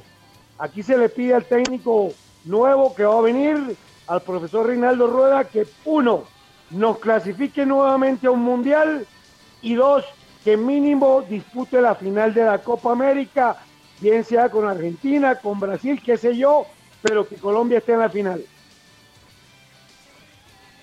Interesantísimo. Vos sabés que me quedé pensando, Germán, te quiero preguntar, bueno, muchas cosas, pero vos tenés una diferencia que para nosotros es muy importante. Eh, sabíamos, yo estuve, bueno, leyendo y sé que estabas graduado como periodista, y justamente como periodista tenés una diferencia muy grande, enorme, que es que vos jugaste y jugaste mucho y bien al fútbol. Y acá generalmente se le critica al periodista que critica sin haber entrado a un campo de juego, que critica a los jugadores o que analiza partidos. Y creo que tu visión es mucho más completa porque vos estuviste de, de los dos lados. Entonces me parece que tu visión periodística es muy distinta a la del periodista tradicional. Bueno, te, te digo que, que- que no solamente tengo dos planos, porque también soy hincha, también fui director técnico, fui jugador y soy periodista. Bueno, tenés una Pero visión total del me fútbol. remito- claro, claro. Mire, mi- mire lo que te voy a decir. Yo soy admirador de Diego La Torre, entiendo que ha ganado pre- premios periodísticos allá en Argentina a través de Fox y ESPN. Creo que ganó premio Martín. La- hizo interesante. Entonces, periodistas, o sea, los que no van profesionalmente y nosotros los jugadores periodistas no somos ni mejores ni peores que ustedes los periodistas, pero sí vemos algo más y diferente y eso enriquece cualquier programa porque es otra visión del fútbol, adicional a los buenos periodistas que hay que no jugaron fútbol profesional. No, no, claro, claro. Yo no, no pongo en duda que el periodista se forma, estudia, analiza y sigue todos los acontecimientos fu- futbolísticos. Pero en tu caso, en el caso de La Torre, en el caso de jugadores que no solo han jugado, sino que también han brillado en sus clubes, que han vivido eh, el partido caliente, el partido decisivo, el partido que define un campeonato, creo que ustedes le pueden aportar una visión de primera mano que el periodista a secas no tiene, que nunca va a tener. Obviamente, porque vivimos lo que llamamos nosotros el camerino. Vivimos la, la cancha, las sensaciones. Sabemos qué es perder, sabemos qué es ganar, sabemos qué es tener una lesión de meniscos, de ligamentos, sabemos qué es evitar un gol, sabemos qué es evitar eh, o fallar un penalti. O sea, sabemos tantas cosas que hemos vivido, sabemos qué es lo que se vive en un camerino de fútbol. Yo escuchaba hace unos días a, a Ruggeri, a quien admiro profundamente, porque a diferencia de la torre, eh, Ruggeri es más desfachatado, en el buen Sí. sentido de la palabra. Así es, Sí, así es. Ruggeri me encanta. O sea, Di- Dieguito La Torre habla muy prosopopéyico y muy bien, pero Ruggeri se suelta más como, como de camerino y, y estuve viendo en estos días que le hicieron una, una un, un homenaje a Maradona, hablando de Maradona y de cómo vivía Maradona el camerino y que decía que era uno más, que era el primero en el comedor, el primero en el autobús. Entonces nosotros que hemos vivido eso, lo entendemos. El periodista nunca ha estado, el periodista que no jugó, nunca ha estado en una concentración, nunca ha estado en un viaje con el equipo, es decir, directamente, no o en las las técnicas. Entonces eh, tenemos esa visión que vuelvo, repito, enriquece cualquier programa sin decir que nosotros no la sabemos todas, porque en el fútbol lo que hoy es mañana mentira. No, no, indudablemente, indudablemente. es viceversa. Nadie tiene la verdad absoluta en el fútbol, pero sí la experiencia de camerino, de partidos, de campeonatos, pues nos dan una visión que contribuye, que suma a cualquier programa. Claro, claro, justamente, a es, bueno, lo, lo- dijiste y lo describiste mejor de lo que podríamos haberlo hecho nosotros. Eh, nadie quiere minimizar ni menospreciar la labor del periodista, pero el que ha jugado al fútbol le aporta justamente eso que decíamos recién, ese plus de haber estado dentro del campo de juego. Y ya que estamos en esta línea, preguntarte, que bueno, seguramente creo que estoy prácticamente convencido de que venís siguiendo a la selección colombiana, y en general el fútbol de, Sudamérica, el fútbol de Latinoamérica, que ha quedado, me parece, un poco relegado con esta fecha de eliminatorias que se suspende de manera abrupta, a pesar de que en todo el mundo se ha jugado. ¿No perjudica eso directamente de cara a la clasificación al Mundial a las selecciones de esta parte del mundo? Sí, sí puede que, la puede que la perjudique, porque obviamente siempre es bueno tener competencia. Pero en el caso de las eliminatorias nuestras, como se dice, lo que es igual para todos no es ventaja para ninguno.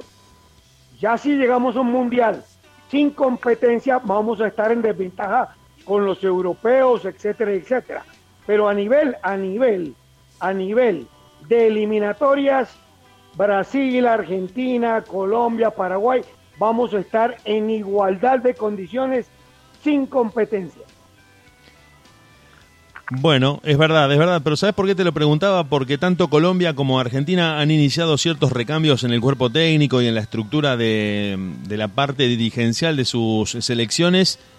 Y esta falta de competencia, esta falta de ritmo de eliminatorias me parece que no le ha permitido ajustar un poco los engranajes de cara a tener en ritmo de competición.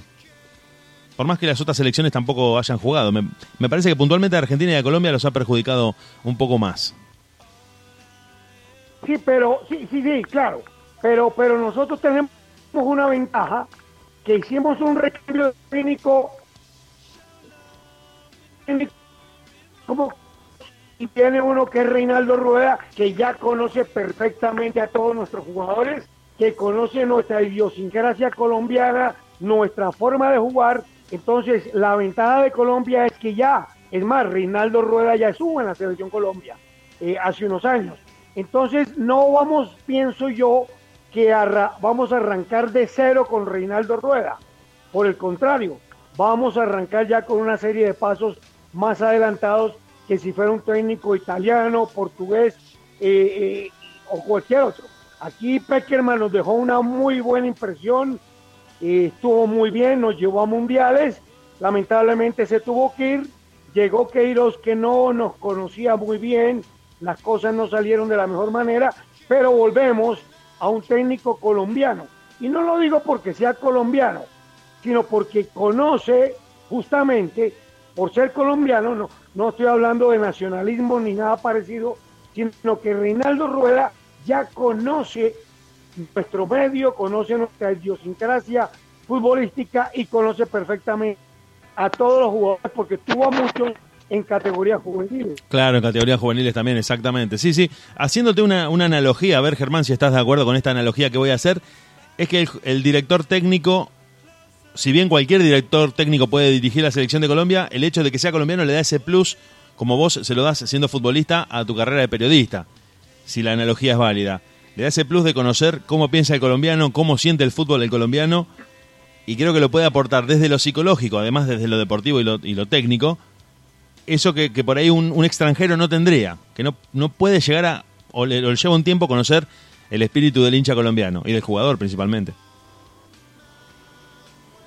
Obvio, porque Reinaldo Rueda, pues ya conociendo la idiosincrasia, el carácter futbolístico del colombiano, puede de pronto obtener un mejor manejo de grupo que cualquier otro técnico. Ustedes saben que aquí los directores técnicos de las selecciones de los países, como el término lo está diciendo, son más seleccionadores que entrenadores, porque realmente es muy poco el tiempo que tienen de trabajo. Entonces se basarían en estar cuatro, cinco días, seis días, una semana con los jugadores para, ju- para jugar en dos partidos. Y- y bueno, el manejo del grupo será muy importante, la forma como se le habla para sacarles el mayor provecho en tan corto tiempo. Y lo más importante, se convierte en un seleccionador que tiene que ser muy bueno para escoger los que él considere que son los mejores. Una vez que ya se están jugando los partidos, sabrá cuál va a ser la alineación titular, sabrá qué cambios puede hacer para el segundo tiempo o cuando el partido así lo amerite. Claro, claro. Sí, sí, justamente. Es un poco, en cierto sentido, es bastante ingrata la tarea del seleccionador porque siempre está jugando contra reloj, está desarrollando su tarea y su actividad contra reloj porque tiene, como muy bien decías vos, muy poco tiempo para lograr los máximos resultados, lo que la gente está esperando, lo que su selección está demandando y generalmente a veces no cuenta con los jugadores que quiere por distintas contingencias y tiene un tiempo muy acotado de trabajo para lograr resultados que generalmente siempre tienen que ser positivos, porque siempre es mal visto un, un entrenador que en, en fecha de eliminatorias tiene de- dos derrotas, por ejemplo, en dos partidos, en una fecha de doble eliminatoria, creo que eso hasta inclusive llega a poner en riesgo su cargo. Por supuesto. Querido Germán, Sí, no, no, contame un con- a ver, Cuéntame. sí te escucho. No, no, no. Adelante, Germán. Ibas a responder. Dale, no, no, no, no, para- quería hacer un paréntesis. Mira, Sí. por ejemplo, un técnico como Diego Simeone. Entiendo que lo han llamado a la selección, pero a él le gusta más el día a día. A él le gusta el día a día con su Atlético de Madrid, ver a los jugadores todos los días y de pronto hasta donde a la distancia pienso que entre las cosas por las cuales no ha querido la selección es porque eh, le gusta mucho más estar todos los días con los jugadores. Sí, puntualmente, y sabes también por qué me parece, Germán, a ver, eh, siempre, siempre tratando de cotejarlo con, con la opinión que vos tengas, que es justamente la que nosotros valoramos en esta entrevista. Creo que el entrenador de la selección, puntualmente de la de Argentina, que es una de las selecciones que nosotros mejor conocemos, carga con, una, con un peso muy grande, con una especie de espada de Damocles sobre su cabeza, en la que tiene que obtener resultados eh, positivos, victoriosos inmediatamente. Tiene que ganar la Copa América o tiene que mínimo llegar a la final del Mundial. Y no sé si algún técnico, o por lo menos el caso de Simeone, está dispuesto a lidiar con eso, porque a esa comodidad de tratar con los jugadores durante todos los días, durante todo el tiempo, como tienen en el Atlético de Madrid, también se suma que va alternando resultados deportivos. No, pero es que no, no solamente el técnico de Argentina. Ustedes no se imaginan lo que es esto aquí en Colombia, los programas radiales y de televisión. Si el técnico empata, puede ser Reinaldo Rueda, pero ya le están dando con todo. Claro, claro, eh, esa era la opinión ni que en queríamos. Sacan- Mira, en Brasil sacan técnicos, pero cualquier montón y cuando los, por- lo- en su portugués empiezan a gritarle burro, burro, burro a los técnicos brasileños, no, no, no. Y, y- y lo que pasa es que no tenés tanta revancha. claro, Porque es que cuando tú diriges un club tienes revanchas cada cuatro o cinco días. En cambio, eh, con una selección tienes dos partidos y dentro de tres meses o dos meses otros dos. Y mientras tanto te aguantas todo el palo. Si te va bien, maravilloso en los dos partidos. Si te va mal, te aguantas todo el palo de la prensa, de los hinchas, tantos meses en Argentina, en Brasil o, por ejemplo aquí en Colombia. En la única parte que afortunadamente no veo eso es en Uruguay, con el maestro Washington Tavares, que gana, pierde, pero siempre está ahí y con él no se meten. sí, sí, es una idiosincrasia totalmente distinta la del hincha uruguayo y, justamente te preguntábamos por eso, porque sabemos que el colombiano eh, comparte mucho con el argentino esa pasión de, de presionar, de que todo el país está mirando a la selección, de que el país se para por un partido de la selección y que uno por ahí, hasta inclusive el hincha que no sigue mucho el fútbol cuando juega la selección, quiere ver el partido, quiere que la selección gane, creo que el colombiano y el argentino son iguales en eso. Y te lo preguntamos también por ese, por ese mm, punto, de que el técnico de Colombia también está tan obligado como el argentino a, ganar esos partidos de eliminatorias, a, asegurar una plaza en el Mundial y que cualquier resultado que no sea ese lo, lo ponen en la mira de todos y se considera un fracaso. No, cla- claro que lo pone en riesgo, pero, pero mira, por ejemplo, aquí en Colombia tenemos una buena selección, que más, o menos nos ha ido bien en los últimos mundiales, sobre todo en el Mundial de Brasil. El equipo hizo una buena presentación, James Rodríguez fue goleador, pero aquí ya nos creemos en Colombia campeones mundiales. Por favor, vos no te imaginas lo que es esto aquí, ya nos creemos campeones mundiales y no asumimos la realidad que nosotros no tenemos el historial de Brasil, de Uruguay o de Argentina. No tenemos ese historial eh, de, campeonatos mundiales, pero ya no lo creemos. Aquí ya creemos que tenemos la mejor selección del mundo y donde no le ganemos el partido a Brasil, aquí se arma un quilombo, como dicen ustedes, terrible. Puede ser, puede ser que eh, gran parte de, de, digamos, de la gente del, del fútbol de Colombia no aprendió, digamos, dentro de todo la lección que sufrieron en el año 94. Puede ser ese el motivo. En el año 90, sí, claro, en el Mundial de los Estados Unidos. Sí, que hicieron una eliminatoria Sí. espectacular en el cual el- le Sí. quitaron el invicto a No, no, no, Argentina en pero-. Sí, no, ya nos creíamos campeones mundiales, pero, pero es que después de ese partido uno dice, ya somos campeones. Pero la realidad es que, como yo te lo decía una vez que me llamaste esta semana, ese partido 5 a 0 para mí fue un accidente. Ese partido lo repiten el día siguiente y no queda 5 a 0. Eso sí lo tengo por seguro. No, no, no, no sé cuál sería el resultado, pero si se repetía el 5 a 0 allá en, en Argentina, al día siguiente, téngalo por seguro que el partido no quedaba 5 a 0. Eh, Es algo Vos- similar a la goleada, a la goleada que le pegó a Alemania Claro, la del a, 7 a 1. a- a- a Brasil en el Mundial. Sí, sí, sí. Exacto. Lo vuelven a jugar el día siguiente, puede que gane Alemania, pero ganaría 1 a 0 y no 7. Pero, pero lo que te- yo te quiero decir es que nosotros, y yo lo veo muy racionalmente, nosotros a nivel de selección estamos por debajo de Brasil, Argentina y Uruguay. Ya con Paraguay, Chile, Ecuador estamos mano a mano. Pero aquí, nos, aquí maestros, nos, nos creemos campeones mundiales. Créamelo, si no le ganamos a Brasil ahora el partido que viene, aquí se arma despelote y quilombo, como dicen ustedes. Y eso no me parece bien, porque eso no, es no poner los pies sobre la realidad e historial futbolístico. Obviamente yo como colombiano quiero ser campeón mundial, pero eso de aquí yo no sé a cuándo será eso. Claro, claro. Germán, querido, vos sabés que, hablando el otro día, hablando contigo, vos me comentabas que tu corazoncito acá en Argentina está por el Club Atlético Independiente, el rey de copas, como tú lo llamas. Vos sabés que en mi caso, en Colombia, mi corazoncito está con el Junior del Barranquilla.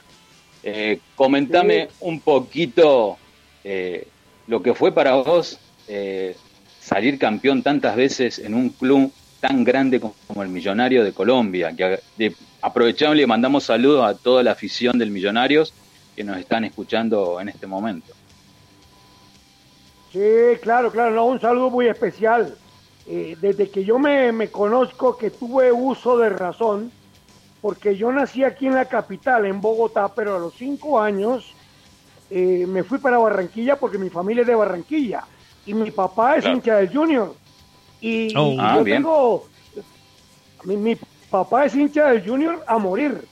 Eh, pero yo, sin embargo, en Barranquilla ya me fui a los cinco años y ya yo era hincha de, de Millonarios. Acuérdate que te dije, eh, Marino sí. Klinger, el- el- Marino Klinger, Delio Gamboa, que los alcancé a ver jugar. Sabía la historia de, de Alfonso Senior cuando se trajo a la playa de jugadores eh, a Tipo Rossi, a Di Stefano, a Pernera, Oh, a Cosi, a Raúl Pin, se los trajo a todos y era un visionario porque te acordás que en ese entonces eh, había una huelga de- en el fútbol argentino. Claro, la huelga del Todos 48. esos jugadores que te acabo de nombrar, eh, exacto, y esos jugadores estaban, como dicen ustedes, sin laburo. Y Alfonso Señor, un barranquillero, que debería ser hincha del Junior, pero barranquillero era hincha de, de Millonarios, que en ese entonces se llamaba Deportivo Municipal, en los 40 y 50. Sucede que como, como Di Stefano y su combo, como decimos nosotros, eh, estaban sin trabajo, Alfonso Señor viajó a Argentina, les ofreció un dinero y se los trajo a todos para, para. Entonces, la gente aquí en Colombia y la gente en el estilo empezó a decirnos, bueno, yo no había nacido, ¿no? A decirnos, ese es un equipo millonario, refiriéndose a que supuestamente teníamos mucho dinero y como teníamos mucho dinero pudimos contratar a Pedernera, a Di Stefano, a Rossi, a Cosi y a Pini y demás. Entonces ahí se cambió el nombre de Deportivo Municipal y empezaron a llamarnos los Millonarios. Entonces ya yo conocía la historia porque siempre pateé un balón desde los cuatro años y, y me empezó a gustar Millonarios, estaba aquí yo en la capital, fue las primeras veces que fui a un estadio de fútbol aquí en Bogotá en el Campín y obviamente pues ya me hice hincha de Millonarios. Pero Claro. Junior es un equipo importante. Mira, Junior yo me acuerdo, a mí me tocó eh, enfrentar al, Junior de la Bruja Verón, al Uf. Junior de Comisaña, al Junior de, Eduardo Teglia, al Junior de Carlos Babington, eh, al Junior de Juan Carlos del Ménico. Es un Junior, era un Junior poderoso y sigue siendo un equipo poderoso. Eso- sí, está claro, es de los equipos importantes. De pronto no tan histórico como Millonarios, porque Millonarios ha sido de toda la vida. Eh, por, por decir algo, si yo hablo de Argentina, uno dice River y Boca son de toda la vida. Los otros poco a poco fueron saliendo, creo yo. Aquí Millonarios fue de toda la vida por encima de Nacional, de América y demás. Aquí los equipos más históricos siempre han sido Millonarios, Deportivo Cali e Independiente Santa Fe. Y después aparecieron ya Nacional, América, tal y cual. Pero yo soy seguidor del Independiente de Avellaneda desde las épocas del Chivo Pavoni, de, de Santoro, después el Chocolate Ballet, me, me tocó enfrentar en Copa Libertadores a Barberón Bocini y Alzamendi, y, y después, como te comenté personalmente, que hablamos, vino Pato Pastoriza con Barberón y nos hicimos muy buenos amigos, y el Pato Pastoriza nos dirigió acá, se trajo a Barberón y todo de Independiente. Entonces, ¿Tuviste oportunidad? Pato Pastoriza, Sí. perdón, No, no, no, no, te escucho, te escucho. A- además, el, el pato Pastoriza me, me quería mucho, yo estaba muy joven, pero me quería mucho y me decía, me, me decía Aguilita, Aguilita. Me decía, Aguilita, vos jugás como uno que yo tengo por allá en Argentina de apellido Clausen. Es Néstor, claro, Néstor Clausen. Como juega el Néstor Clausen que jugaba de central y de lateral. Y de yo lateral, hacía lo mismo. Claro, vos jugaste del central y del lateral Ya, derecho. Exacto, y yo te- y teníamos como la misma estatura y el mismo peso. Y una posición. ¿Cómo fue la...? Entonces, sí, te escucho. Sí, sí. No, te escucho, te escucho. No, ah, después vino, eh, entiendo que Eduardo Andrés Maglioni también fue independiente. Claro, terrible jugador también. ¿Tuviste oportunidad de marcar No, a Juan Gilberto Funes? No, no tuve y me salvé por- porque siempre fue compañero mío. En las Me prácticas, salvé. en las prácticas era tremendo. Me- oye, me salvé de que vistiera ese búfalo.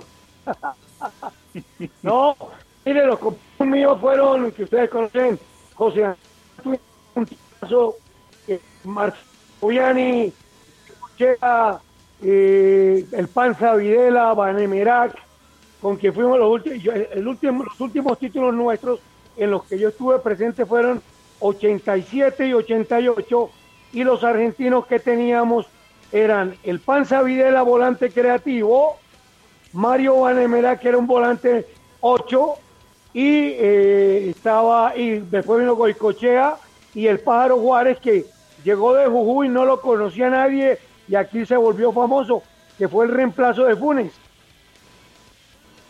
Tremendo jugador el Pájaro Juárez. ¿Y cómo se vive un clásico, un clásico de fútbol ahí en, en, en Bogotá? El clásico de Millonarios es con... Independiente. No me puedo acordar. Independiente. ¿Cómo se vive ese clásico? Porque nosotros O sea, contigo venimos... de la Eh, eh. No, Nosotros venimos favor, de un Newell's no, Central. acá, mira, obvio, obvio, mira, no, no te lo voy a comparar con un River Boca, en la bombonera ni en el Monumental, pero le pega en el palo. Ojo, ¿sí me explico, no? Sí, sí. Claro. No, no- no te, no te lo puedo comparar nunca con un Boca River, ni en la cancha de Boca o en la cancha de River. Pero no son iguales, pero les pegan el palo.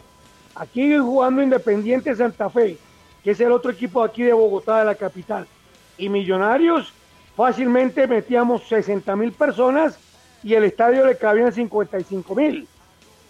Y en ese entonces en Santa Fe, yo me acuerdo que estaba Perazo, Gotardi, Odine, estaba Navarro Montoya, estaba Balvis. O sea, se hacían unos clásicos, pero una cosa impresionante. No, y la gente lo vive toda la semana, y la gente lo habla toda la semana después del partido, y todos los noticieros. No, el clásico aquí en la capital es muy, muy, muy bonito. Yo de mi lado, querido amigo, te hago una última pregunta, porque sé que tenés que ir a cenar, pero eh, vos, ¿cómo estás viendo todas estas cosas que quieren implementar en el fútbol? Las ideas nuevas que traen el fútbol en el cual hace un ratito estábamos hablando con Diego. Por ejemplo, eh, Marco Van Basten quiere eliminar el offside. Ahora, eh, obviamente hace rato se agregó el VAR.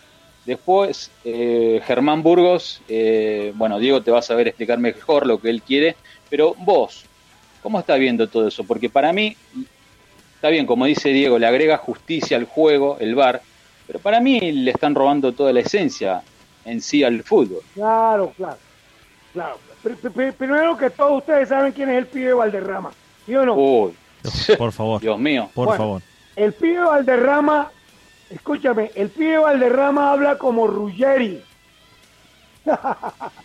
y, con, y con base en lo del fútbol. Primero, si Van Basten le quiere quitar el fuera del lugar, se acabó el fútbol. Porque es la esencia del fútbol. Entonces se, se convertiría eso en un picadito, los delanteros al lado del arquero contrario. Eso no tiene sentido. Segundo, el pibe, el pibe, tiene una frase que, que hoy en día hay mucho pelado mal. Usted, en Argentina en día hay mucho puto. No, Claro.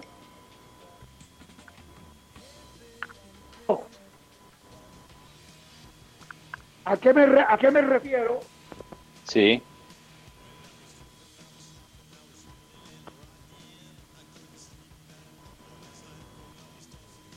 Te escucho, Germán. Aló, Sí, te escucho. se me fue. Bueno, iba en lo del pibe Valderrama. ¿Qué voy? Sí. Por ejemplo, yo que era un jugador, yo que era un jugador fuerte, como Clausen, el Pato me decía que parecíamos idénticos, que parecíamos gemelos. Ese tema de que fuerza desmedida, de que jugada imprudente, que si el tipo, entonces Virardo, Virardo estaría en fuera de lugar todo el tiempo, por lo narizón que es, por decir algo. O sea, sí, está, no, Bilardo estaba en la línea, pero la nariz le llegaba un metro. Entonces ya está fuera de lugar. Sí, el bar, el pero es que estamos exagerando. ¿Cómo es posible que si yo voy a una pelota dividida y voy con lealtad y la gano yo, me vayan a aplicar disque fuerza de medida porque yo gané el balón? No, señores, falta de fuerza del otro. Jugada imprudente, bueno, podría ser porque cometes una imprudencia en el área y es penal. Pero, pero, pero para, para utilizar los términos de ustedes ahora ya en Argentina, eh, le estamos metiendo mucha milonga. Ahora, el VAR es bueno. El VAR siempre será bueno. El tema es cuándo lo interpretan y cómo lo interpretan. Hay veces que los árbitros quieren mirar al VAR, otras veces que no. Es decir, se nos convierte también en lo mismo porque de pronto el árbitro no le da la gana de ir a mirar al VAR. Entonces Claro. quedamos en lo mismo. Quedamos en lo mismo. Pero bueno, eh, hablábamos al comienzo de esta bonita charla que no hay nada absoluto en el fútbol. Que lo que hoy es verdad, mañana es mentira. Y en el primer tiempo y viceversa sucede igual. A veces el VAR funciona y a veces no funciona. A veces te da y a veces te quita. Pero ya, por ejemplo, quitar el fuera de lugar, eso sería acabar con el fútbol. Ya es un picadito soltero contra casados eh, por el asado. Eh, vos te imaginas a Batistuta al lado del arquero contrario, pues todo el partido sin fuera de lugar. Eso no tiene sentido. Eso lo hace uno en los picaditos, pero no en un partido serio. Y otras cositas, pero, y el fuera de lugar tampoco tan... Ahora que si tienes la uña larga es fuera de lugar. Realmente el fuera de lugar debe ser cuando alguien saca ventaja del contrario. Pero la nariz de Bilardo, bueno, no sé si Bilardo hizo un gol con la nariz, pero... y, ahora que nombramos a Bilardo, también te nombro a Subeldía. Es que mira, la relación futbolística eh, entre Colombia y Argentina ha sido, como decimos, de toda la vida. Y en un principio, obviamente, nosotros importábamos todos los jugadores. Venían todos los que te nombré, incluso como directores técnicos a comienzos de los 80 vinieron y Subeldía para el Atlético Nacional. Y vinieron y vinieron, o sea, una afinidad y afortunadamente ahora ya nosotros, eh, hace unos años para acá, estamos mandando jugadores para Argentina. Acordate de los jugadores de Boca, Tom Bermúdez, el Chicherna, Falcao, James Rodríguez, y hasta donde me acuerdo el único jugador, por allá en los años 60, que fue y salió de Colombia, fue el arquero de Millonarios y de la Selección Colombia, Efraín el Caimán Sánchez San Lorenzo. San. Lorenzo de Almagro, el Caimán Sánchez, el arquero. Pero Sí, de sí. resto no habíamos mandado nunca un jugador. Y yo creo que de los primeros que fueron fue eh, de pronto Falcao y James. Y, y después los, los de Boca, el patrón Bermúdez, Chicho y demás. Me acuerdo, me acuerdo Pero- del colombiano, del colombiano Cruz en el año 90 que fue huracán, huracán de Parque Patricio. Ok. Ah, bueno, y fíjate, el Palomo Zurriaga para Independiente. Sí, tremendo. Farid Modanagón. No, no. La, Oh. la- ah, mire, aquí, aquí Córdoba. Colombia han venido muy buenos brasileños. Muy buenos brasileros han venido a Colombia. Muy buenos uruguayos. Muy buenos paraguayos. Pero muchísimo malos argentinos que han venido. Es así. Diego, qué hermosa entrevista que hemos tenido La, con el la amigo. verdad la que, verdad que- Germán, agradecerte. Uno se queda escuchando. Escuchar a un jugador de fútbol Es un placer siempre, pero escuchar a un jugador de fútbol que también entiende de periodismo y que conoce la historia del fútbol es un placer por tres, te diría. Realmente un placer escucharte, unos conceptos muy claros. Estábamos hablando justamente con Diego de esto de eliminar el, el offside del fútbol y, y lo que vos decís creo que lo clarifica de la mejor manera, sería quitarle ese dinamismo, ese ritmo que tiene el fútbol y me parece que Marco Van Basten lo hizo más para publicitar su libro que para aportar algo que, que pueda mejorar el, al deporte. Creo, Sí, que, no fue, creo tiene que fue una maniobra No, no, no publicitaria. Sí, claro. claro. más, más viniendo No, de un delantero bueno, como él. Ustedes, usted- ustedes, ustedes se llaman Diego, ¿por qué? Por Diego Maradona. Y sí, sí, la verdad que para serte sincero, sí, porque somos de- del 78, así que imagínate, el año de tu debut, el año en el que Argentina obtiene campeonato, un año muy, para el fútbol muy, muy sensible, y mucha gente quedó como impactada por esa aparición rutilante Yo- de tantos yo jugadores. uno yo, yo les decía, yo le decía a uno de ustedes esta semana Sí, a mí, a Diego mí Draco. los monstruos, o sea, bueno, Diego, yo no tuve la oportunidad de ver a Di Stéfano, pero he visto videos. Pero sí vi a Pelé, y sí vi a Maradona, y sí he visto a Cristiano, y sí vi a Cruyff, y sí vi a Johnny Red, y sí vi a Tófilo Cubillas, Oh. y me tocó marcar a Fernando Morena, y del Uruguay, y tal y cual. Pero los monstruos, monstruos, monstruos son Pelé y, Ma- y Diego Maradona. El resto están dos o tres escalones por debajo, siendo todos muy buenos. Siendo Messi muy bueno, siendo muy bueno eh, Cristiano, eh, siendo muy bueno el francés, el pelado, ayúdame, ¿cómo se, se llama? Embate. Embate, Diego. Eh, Kylian Mbappé. Mbappé, Mbappé. pero, pero, pero mira, eh, Pelé, era un, Pelé lo tenía todo, pero Maradona también, la zurda, pero, pero el, el, el carácter futbolístico y la personalidad de Maradona enamora, en el buen sentido de la palabra. Sí, sí, sí, claro que si a uno como hincha lo enamora. No, no, uno no veía a Diego en un calentamiento o lo veía pidiendo el balón entre cuatro, igual que Pelé, pero, pero, pero Diego tenía como más carisma que que el mismo Pelé, que ojo, ya son palabras mayores. La verdad que Ahora, es- es- a una mesa, hace poco, hace poco vi una foto en redes sociales en la que están sentados en una mesa Pelé y Maradona dándose la mano. Y escribí yo, a esa mesa no se puede sentar nadie más por todo este tiempo. No se puede sentar más nadie en una mesa que esté en Pelé o Maradona. Y Maradona, perdón. ya lo creo, no. demasiado. No, estoy emocionadísimo, Diego, lo que acaba de decir, no, no. Un placer, muy un fuerte, placer, realmente sí. Me quedé pensando también en la relación, como decía recién Germán hace un ratito, entre el fútbol argentino y el fútbol colombiano. ¿Cuántos jugadores colombianos no han pasado eh, eh, inadvertidos por el fútbol argentino? Han formado parte de equipos ganadores, de equipos campeones, han sido protagonistas decisivos en nuestro fútbol de los últimos 30 años. Y eso realmente me, me provoca un placer que quiero mencionar, que quiero decir al aire, que quiero hacerle extensivo a todo el pueblo colombiano porque uno repasa a los grandes campeones, inclusive en este momento, ahora 2021, el River de Gallardo, en este momento, tiene en Rafael Santos Borré, un jugador colombiano, su máximo goleador, el jugador clave de la delantera, y es un jugador colombiano, es decir, la relación entre Colombia y Argentina es, es muy rica en ese sentido. Como muchos argentinos han ido No, a Colombia también y, pero, y ¿sabes? han tenido muy buenas experiencias. No, pero es, que mira, no, no, es que pri- primero, primero nosotros importamos jugadores argentinos. Es decir, a, Millonarios, vuelvo te repito, Millonarios no se llamaba Millonarios, Millonarios se llamaba Deportivo Municipal.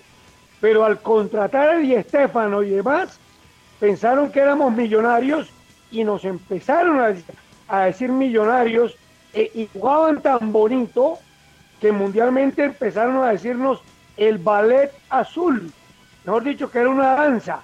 Después, en, eh, en otros países, el caso del Real Madrid que nos invitó a España a ver, a ver, qué, a ver qué era lo que pasaba con Di Stéfano, eh, empezaron a llamarnos los embajadores, porque éramos los embajadores de Colombia ante el mundo.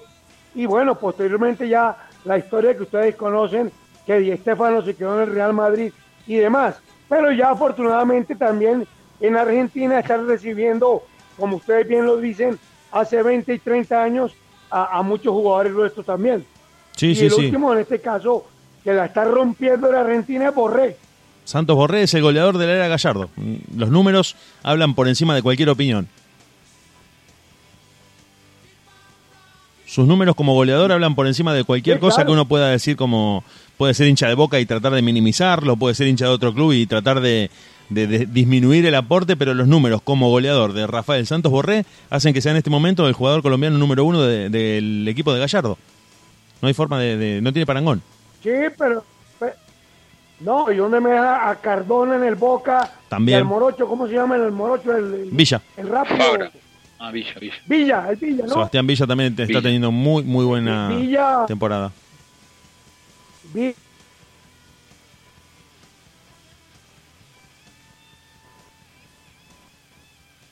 No, no intercambio. Claro, una cosa como dijo Maradona un día, historia demuestra que Argentina históricamente ha sido más que Colombia y a eso tenemos que reconocerlo, lo mismo y que Uruguay.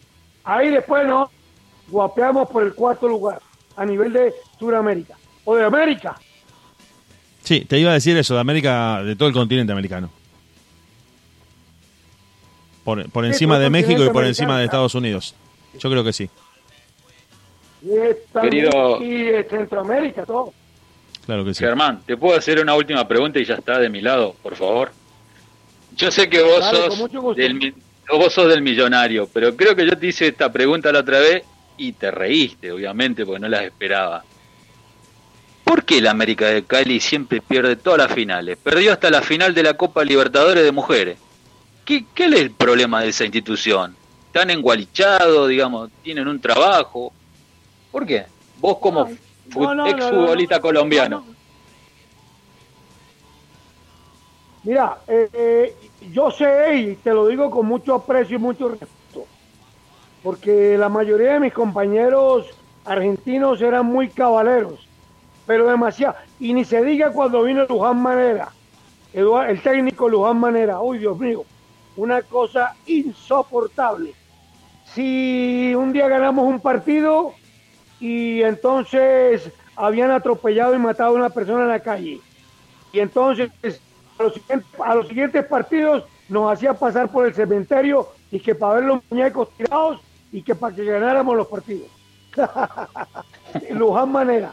Entonces, eh, lo, lo de la América, aparentemente como es falta de suerte, porque ah, fueron como cuatro veces con el equipo del doctor Ochoa, Gareca, Cabañas, Falcioni, Pascutini, etcétera, etcétera, y no pudieron como cuatro veces consecutivas, y ahora pasa lo de la América de las Niñas, tampoco se pudo, pues se presta para que piense que, que es mala suerte, pero yo realmente, respetando las cábalas de mis compañeros argentinos, yo realmente eh, no creo en el tema de la suerte.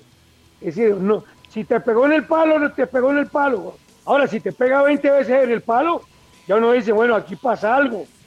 Pero normalmente lo de América es que se descuidaron en minutos importantes. Y fíjate tú, la chica de América, en el partido pasado, había sido la figura en los penales en el partido contra el gremio y acá empezando el partido, la pobre se comió un gol 1 a 0, ahí ya empezó a dar ventajas. Entonces realmente eh, yo creo que accidentes antes o cualquier maleficio Por algo le dicen mechita a la América. Sí, sí, la, la mechita. No, y antes tenían de que un de que la danza del garabato, que era un garabato que los tenía embrujados, qué sé yo, una cantidad de cosas que realmente, pues yo, en mi, en mi caso, no las comparto, pero respeto a muchos que, que las tengan en cuenta. Bueno, Germán, encantadísimo de haberte tenido. Eh, se va a volver a repetir esta charla, muy contento y honrado. Y bueno, Dieguito, no sé si quieres despedirte. Nada más de mi parte, despedirlo, agradecerle enormemente el tiempo, la buena onda, la- las ganas de estar con nosotros en esta entrevista. Estamos muy contentos, estamos agradecidos de que hayas estado charlando con nosotros y despedirte dejando la puerta abierta hasta una próxima entrevista, Germán. Bueno, no, muchas, muchas gracias, muy complacidos. Un saludo muy especial eh, a todos los hinchas del fútbol argentino, a los hinchas de Millonarios. Millonarios el más histórico. Y no, hablar de fútbol es delicioso. Tiene la verdad absoluta en el fútbol, lo que hoy es mañana puede ser mentira. Y lástima que, ah, pero justamente, por ejemplo, el viernes pasado eh, hubiésemos jugado con Brasil pero todos sabemos que ya eh, estos partidos se postergaron. Entonces, cuando ustedes quieran conmigo nuevamente hablar, a todas sus órdenes. Muchísimas gracias, Germán querido. Un honor. El honor es mío. Buenas noches, compañeros. Buenas noches, buenas noches, buenas noches. Gracias. Thinking I can't see. You can't cry 'cause you're laughing at me. I'm down.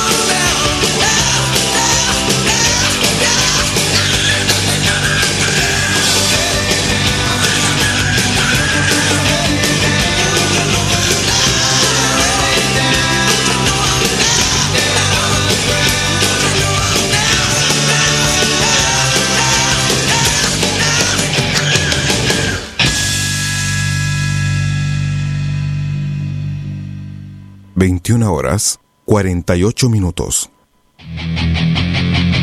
Rosario, Argentina. Internet, audio, radio. De última punto caster punto FM, el soundtrack del caos.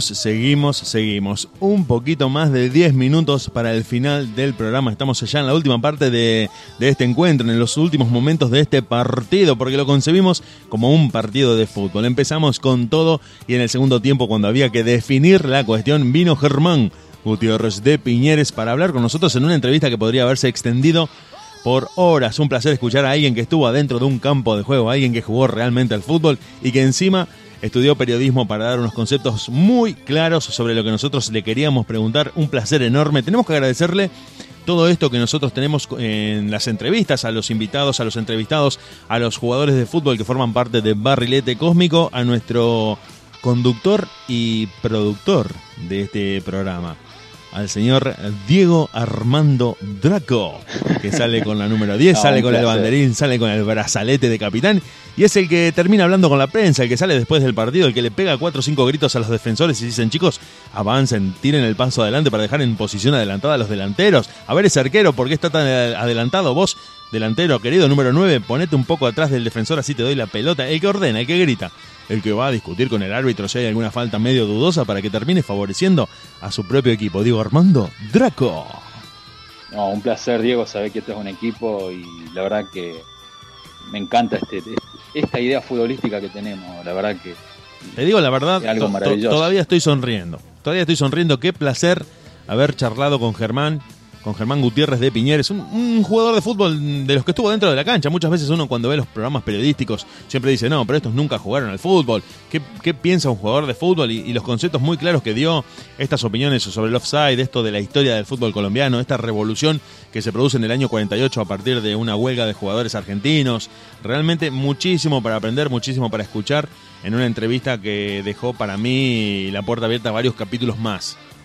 Muchísimo para charlar, para compartir en, la radio. Realmente muy, muy más que interesante todo lo que Germán nos estuvo contando y sinceramente agradecerle a él, si nos está escuchando todavía, agradecerle muchísimo desde acá, desde la radio, para nosotros esta, esta radio independiente, autogestiva que tenemos, que hace que todos los martes nos, nos encontremos acá. Nosotros, principalmente dos hinchas de fútbol, principalmente dos hinchas de fútbol. Después, sí, hacemos radio, hacemos periodismo, hacemos eh, este, este envío en el que te contamos qué pasa con la número 5, pero principalmente dos hinchas de fútbol que disfrutan muchísimo de, hablar de lo que pasa, de lo que se viene y de todo lo que quedó fuera de este de esta noche de martes, Dieguito Draco. Para la semana que viene queda pendiente la historia de Inglaterra y Alemania disputando un partido en plena guerra mundial. El segmen- segmento de News y de Central, que ya no tenemos tiempo de tirarlo, pero bueno, si querés hablamos brevemente en estos últimos 10 minutos de lo que pasó con ambos equipos que obtuvieron idénticos marcadores. Idénticos marcadores, si querés hablar vos de News, yo hablo después de Central, o hablo yo primero, o vamos haciendo ida y como vuelta. usted quiera, maestro. Como usted quiera, maestro. Bueno, yo lo de Central es muy corto lo que se puede decir y al mismo tiempo mucho, pero lo voy a resumir brevemente. Central, en un partido que tenía prácticamente cerrado y en el que se estaba haciendo con tres puntos como local frente a Central Córdoba de Santiago del Estero, recibió el baldazo de agua fría que tiene el fútbol. Es imponderable. Ese deporte que, mirá lo que te voy a contar, mirá lo que te voy a comentar a vos por encima de la camiseta. Vos sabés, vos sos de Newell's, yo soy de Central, pero esto, esto dentro del trago amargo me gustó. Porque yo, antes que todo, soy hincha del fútbol. Yo, Sí, antes sí, que cualquier obvio. cosa, soy hincha del fútbol. Y además, a pesar de que me enojé mucho, te digo la verdad, te lo confieso, me enojé mucho porque en el último minuto nos empataron. Me quedé pensando, te digo, no hay deporte más apasionante, más mágico, más fascinante que el fútbol que permite que hasta la última jugada del momento no esté la última palabra dicha. Yo creo que eso, eso a mí me da escalofríos del fútbol. Eh, Hace que el fútbol sea el deporte más hermoso, pero que ni siquiera, no te puedo decir ni el automovilismo se le, se le acerca, ni, ni, ni- no sé qué deporte puede acercarse a lo que el fútbol te da, de que un partido completamente perdido durante 90 minutos en el que te estás yendo a tu casa con las manos vacías, te permita en una última pelota, porque ni siquiera sacaron del medio, la última pelota, sea el gol que te salva la vida. Yo creo que eso hace que el fútbol sea un deporte que no, no tiene comparación, ni el tenis, ni el rugby, ni el básquet. El básquet por ahí con lo del reloj, con estos tiros que van en el aire y, y se embocan en el último segundo. Pero creo que el fútbol no. No hay nada que se le pueda acercar al fútbol en ese sentido. No sé si Diego Draco se quedó congelado. Si me está escuchando. Ah, No, sí, es verdad, Diego. No hay, no hay deporte tan emocionante como el fútbol, la verdad. Es algo maravilloso, digo, no, no. Me emociono, te soy sincero. Sí, sí, sí. Eh, Es más, mirá lo que te voy a decir, que Newell's tuvo una, una noche parecida porque tenía un partido prácticamente perdido, a muy poco del final, a muy poquito del final, y a cuatro minutos logra salvar la ropa como, como visitante. Logra salvar la ropa como visitante de un partido que estaba prácticamente perdido, termina, termina llevándose el punto. Aunque me parece que en el fútbol de hoy el empate no sirve. Me parece que el empate... Por eso también, de esto también vamos a estar hablando otra vez eh, el martes que viene, de esto de, los tres puntos. Esto de los tres puntos me parece ingrato. Me parece ingrato para el equipo que empata. Porque te dejan muy afuera, perdés dos puntos. Sí, sí, pero bueno.